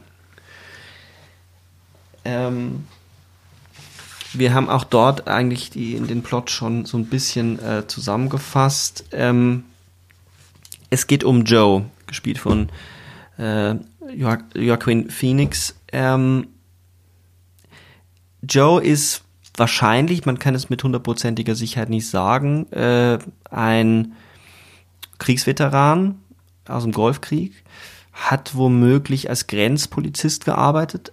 Was man auf jeden Fall sagen kann, er ist schwer traumatisiert, wahrscheinlich schon seit der Kindheit. Dieser Mann äh, arbeitet nun als Auftragskiller. Eigentlich nicht. Eigentlich arbeitet er als Befreier von entführten Kindern, der dabei eben Leute umbringen muss, um die Kinder zu befreien. Ähm, er lebt bei seiner Mutter. Er führt eine seltsame Existenz. Äh, er hat eine posttraumatische Belastungsstörung. Das ist sehr deutlich. Und so wird er eingeführt und er bekommt den Auftrag eines Senatoren, seine Tochter aus einem Prostitutionsring zu befreien. Das äh, tut er auch. Ähm, leider taucht der Vater aber zum vereinbarten, zu der vereinbarten Übergabe der Tochter nicht auf. Nein, der Vater hat sich selbst umgebracht, weil er eben in diesen Ring selbst verwickelt war. Das Mädchen wird also nicht von dem Vater abgeholt, sondern von einem Killerkommando wieder zurück in diesen Ring äh, gezerrt und äh, Joe äh, kann sich befreien und sieht sich nun einer Verschwörung oder einer einer verbrecherischen Gemeinschaft äh, gegenüber, die bis hoch in die Regierungskreise reicht und er muss sich jetzt zur Wehr setzen, weil er eben auf der Abschussliste steht und seine Nächsten eben auch und er will das Mädchen befreien. Das ist so der Plot, ähm, der da den Film eigentlich überhaupt nicht zusammenfasst, weil es eigentlich wie bei allen Filmen von Ramsey um etwas ganz anderes geht und vor allem darum, wie sie diese Geschichte erzählt. Genau. Das ist äh, ein wichtiger Hinweis, weil ich hatte gerade äh, das Erlebnis, dass ich diesen Film ähm, als äh, zur Wahl gestellt habe für eine Filmanalyse an einer Hochschule, an der ich arbeite.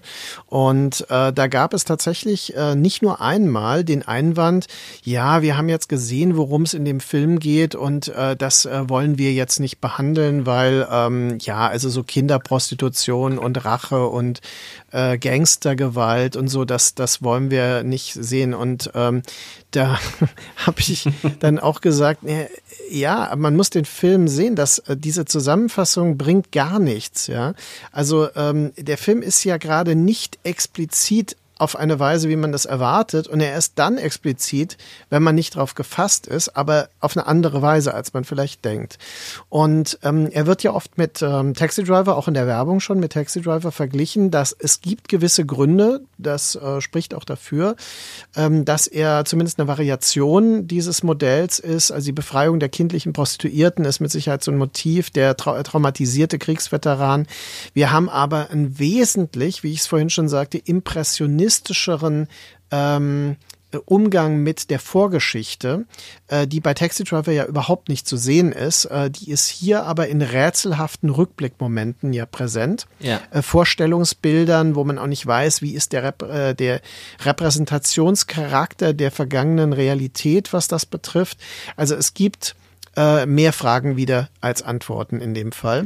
Und der Film hat äh, eigentlich einen starken Fokus auf sehr poetische und auch wieder ähm, magisch realistisch äh, äh, aufgelöste Momente.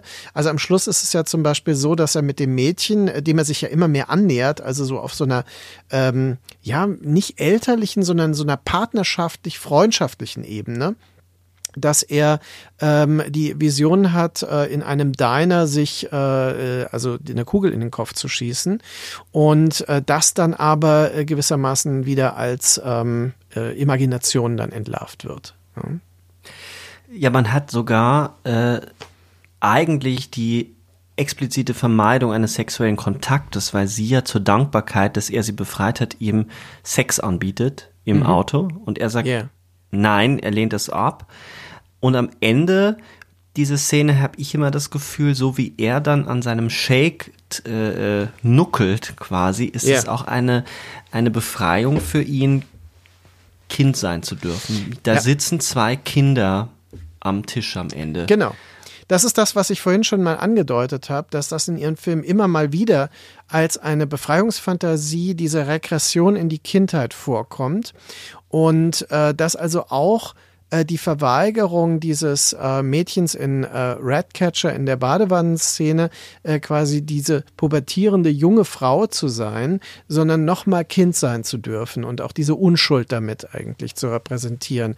Und genau das, ja, ja, also äh, da muss man sagen, der Film hat ein sehr intensives Porträt fragiler Männlichkeit. Denn Joaquin Phoenix, der ja, wir kennen ihn ja auch aus Joker und aus anderen Rollen, ähm, äh, bis zurück zu 8 Millimeter, wo er eine frühe Hauptrolle hatte, ähm, wo er immer unter, also unterschiedliche, aber beschädigte Formen von Männlichkeit darstellt. Und speziell in äh, You Were Never Really Here, äh, wo er eine Figur, die nie in der Realität anzukommen scheint, also die nie wirklich da ist, spielt. Da hat er diesen wild wuchernden Vollbart, der aber nichts von einem Hipsterbart hat, sondern der einfach eine, eine Form der, des männlichen Ausrufezeichens ohne jegliche Programmatik ist. Und ähm, dann wird so wunderbar gesagt, ähm, they say you can be brutal. Und dann meint er can be. Also er hat was extrem lakonisch bedrohliches und ähm, seine Befreiungsaktionen werden ja mit einem Hammer durchgeführt. Also er tötet und verletzt die Leute schwer mit einem Hammer.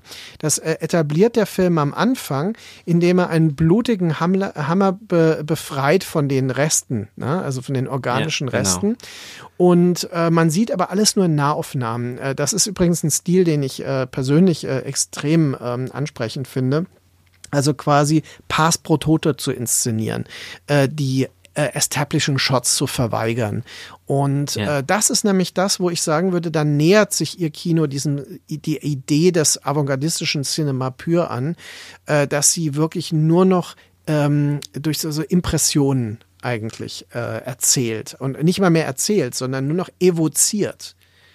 Und, ähm, und dann alles, was dann Konkretes passiert, ist dadurch umso verstörender.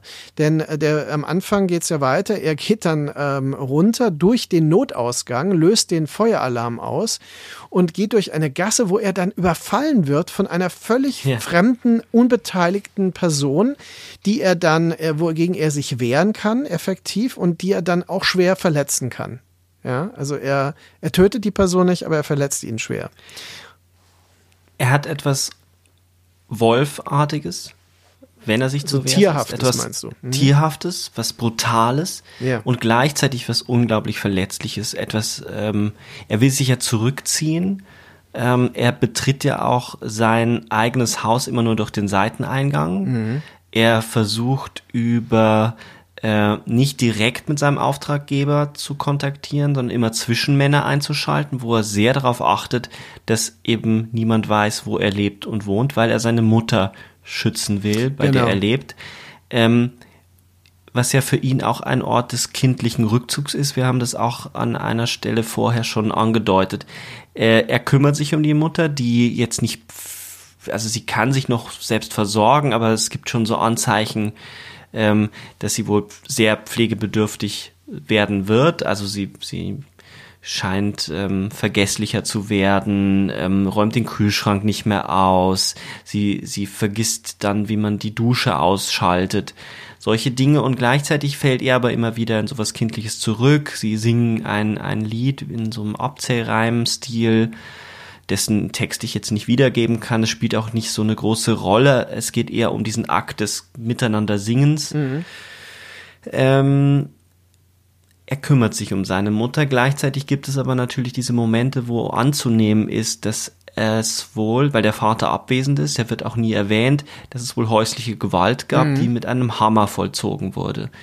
Ähm, weswegen er die ganze Zeit auch mit einem Hammer tötet, um damit auch ein Trauma eventuell zu bewältigen. Mhm. Äh, es ist auch diese, dieses Zählen, was die, das Mädchen genauso macht in diesen Momenten. Also ähm, ja einfach zu zählen, um sich zu beruhigen, um, um zu sagen, es ist ja, irgendwann um rauszukommen, vorbei. genau, aus dieser Situation.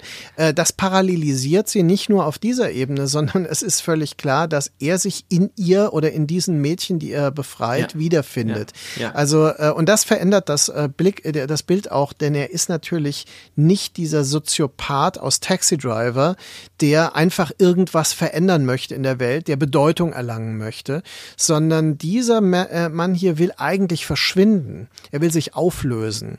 Und ähm, weil er sowieso immer schon nicht da war.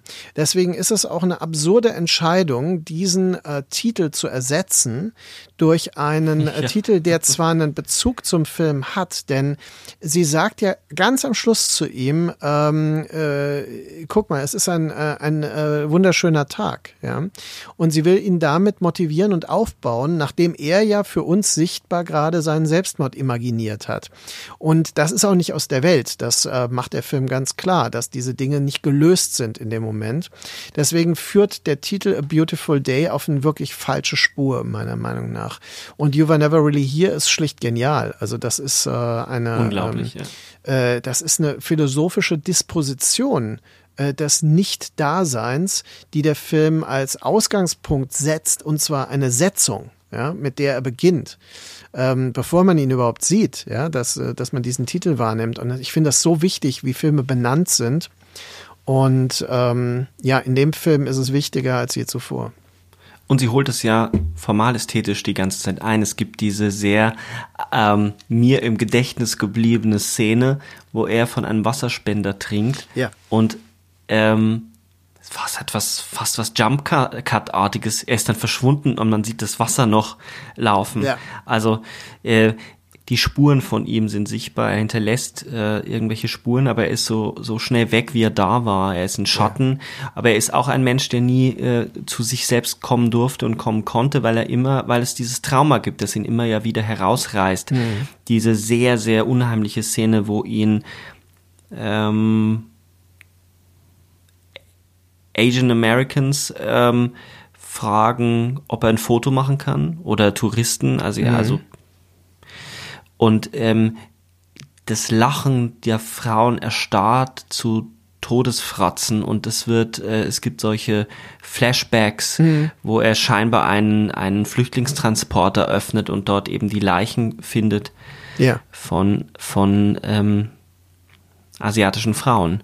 Also Prostitution, Menschenhandel, irgendwelchen Grenzen, Menschenhandel. Es wird nie explizit gemacht, sondern die, die Themen wabern so durch mhm, und durch. Genau.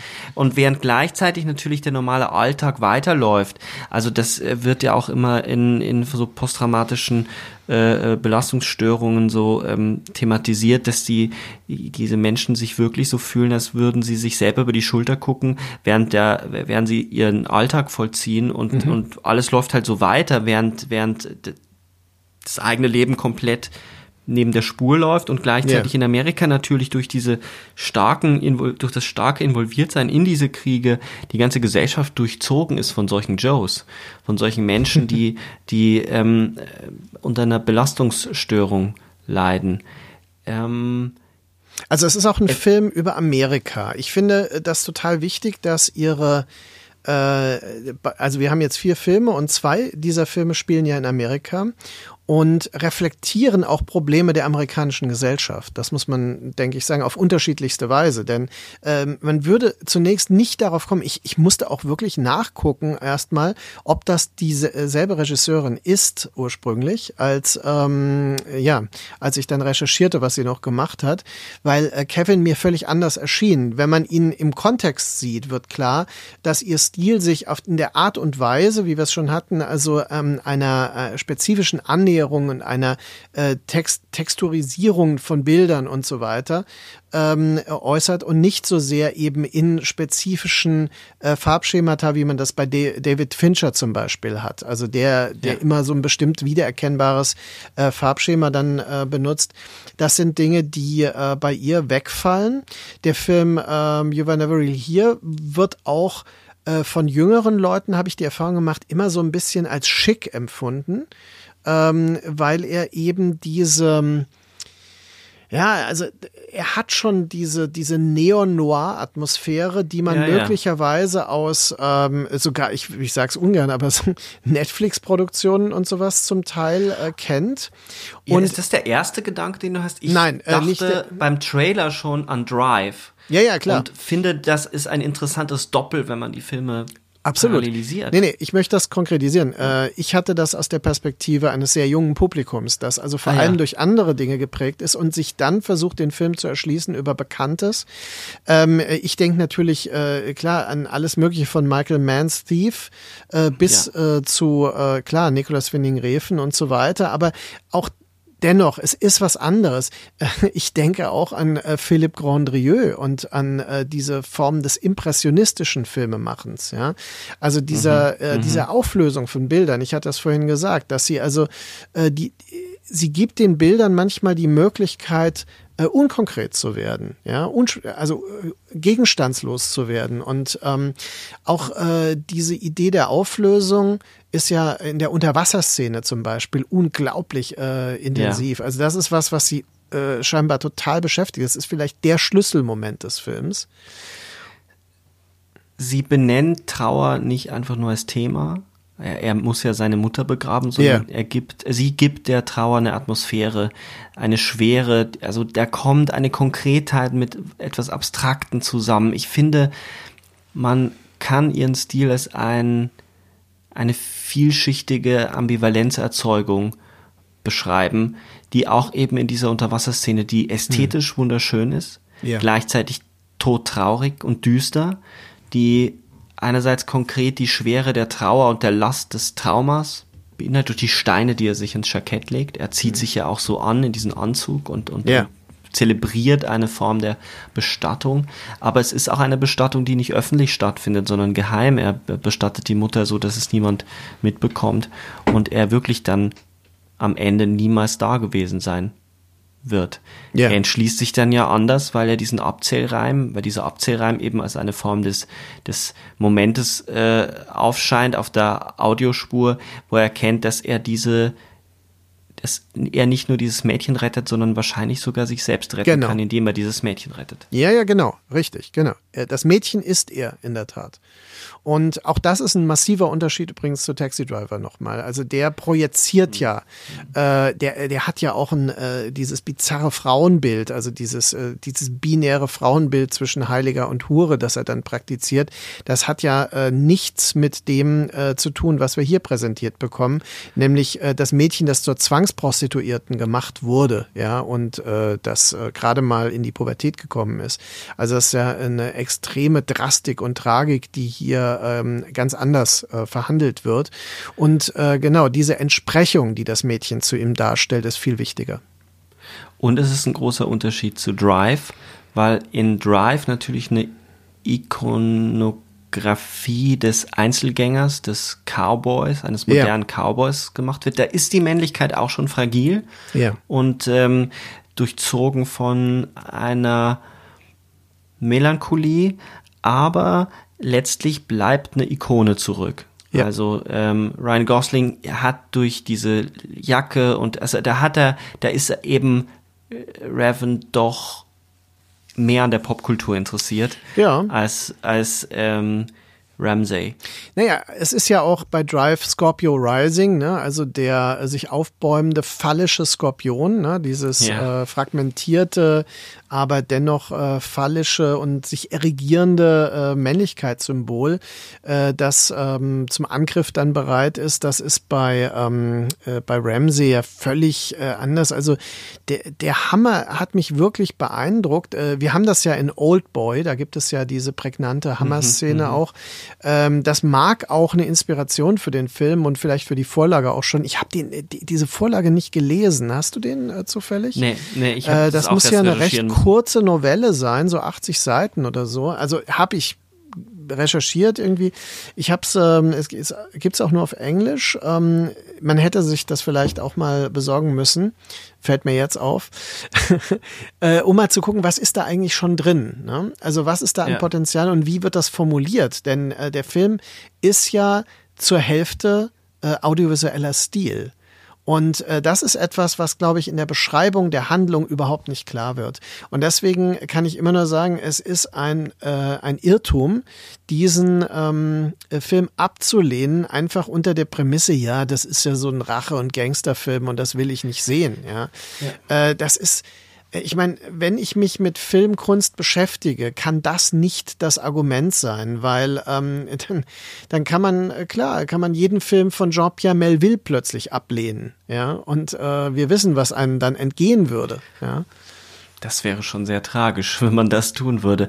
Es ist auch bei diesem Film so beeindruckend, dass sie noch etwas anderes macht. Darüber haben wir noch gar nicht gesprochen. Das ist mir jetzt beim wiederholten Sehen erst aufgefallen, dass die Dialoge, die ihn umgeben, oft sehr in den Vordergrund gemischt sind, dass man sie versteht, dass man sie hört, dass man Fetzen auf der Straße hört. Am Ende im Diner hört Ja. man den ganzen Dialog zwischen äh, einem Ehepaar, glaube ich, Ja. einem alten Ehepaar.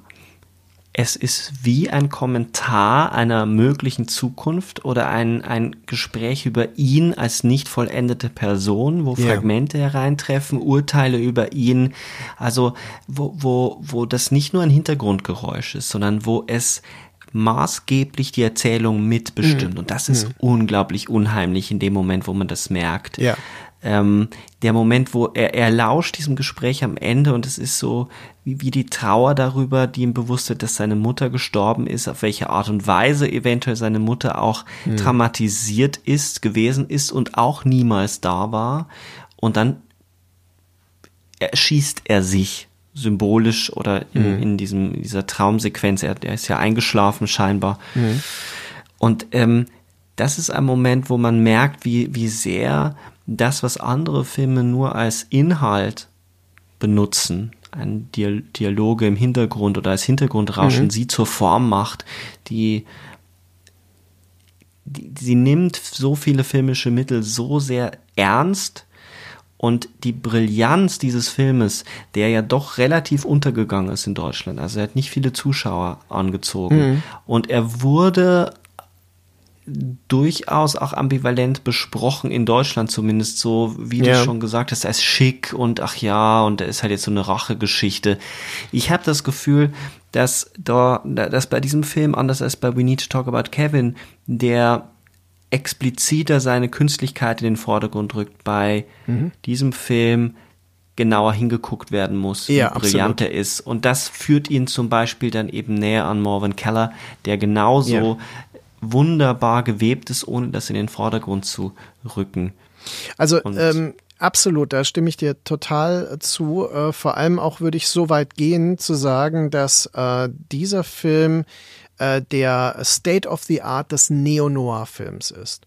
Und zwar nicht als mitgehen, ein, ein äh, also ich meine, der Film Noir, ähm, ich bin ja der festen Überzeugung, der Film Noir ist eine stilistische Form, kein Genre, ja.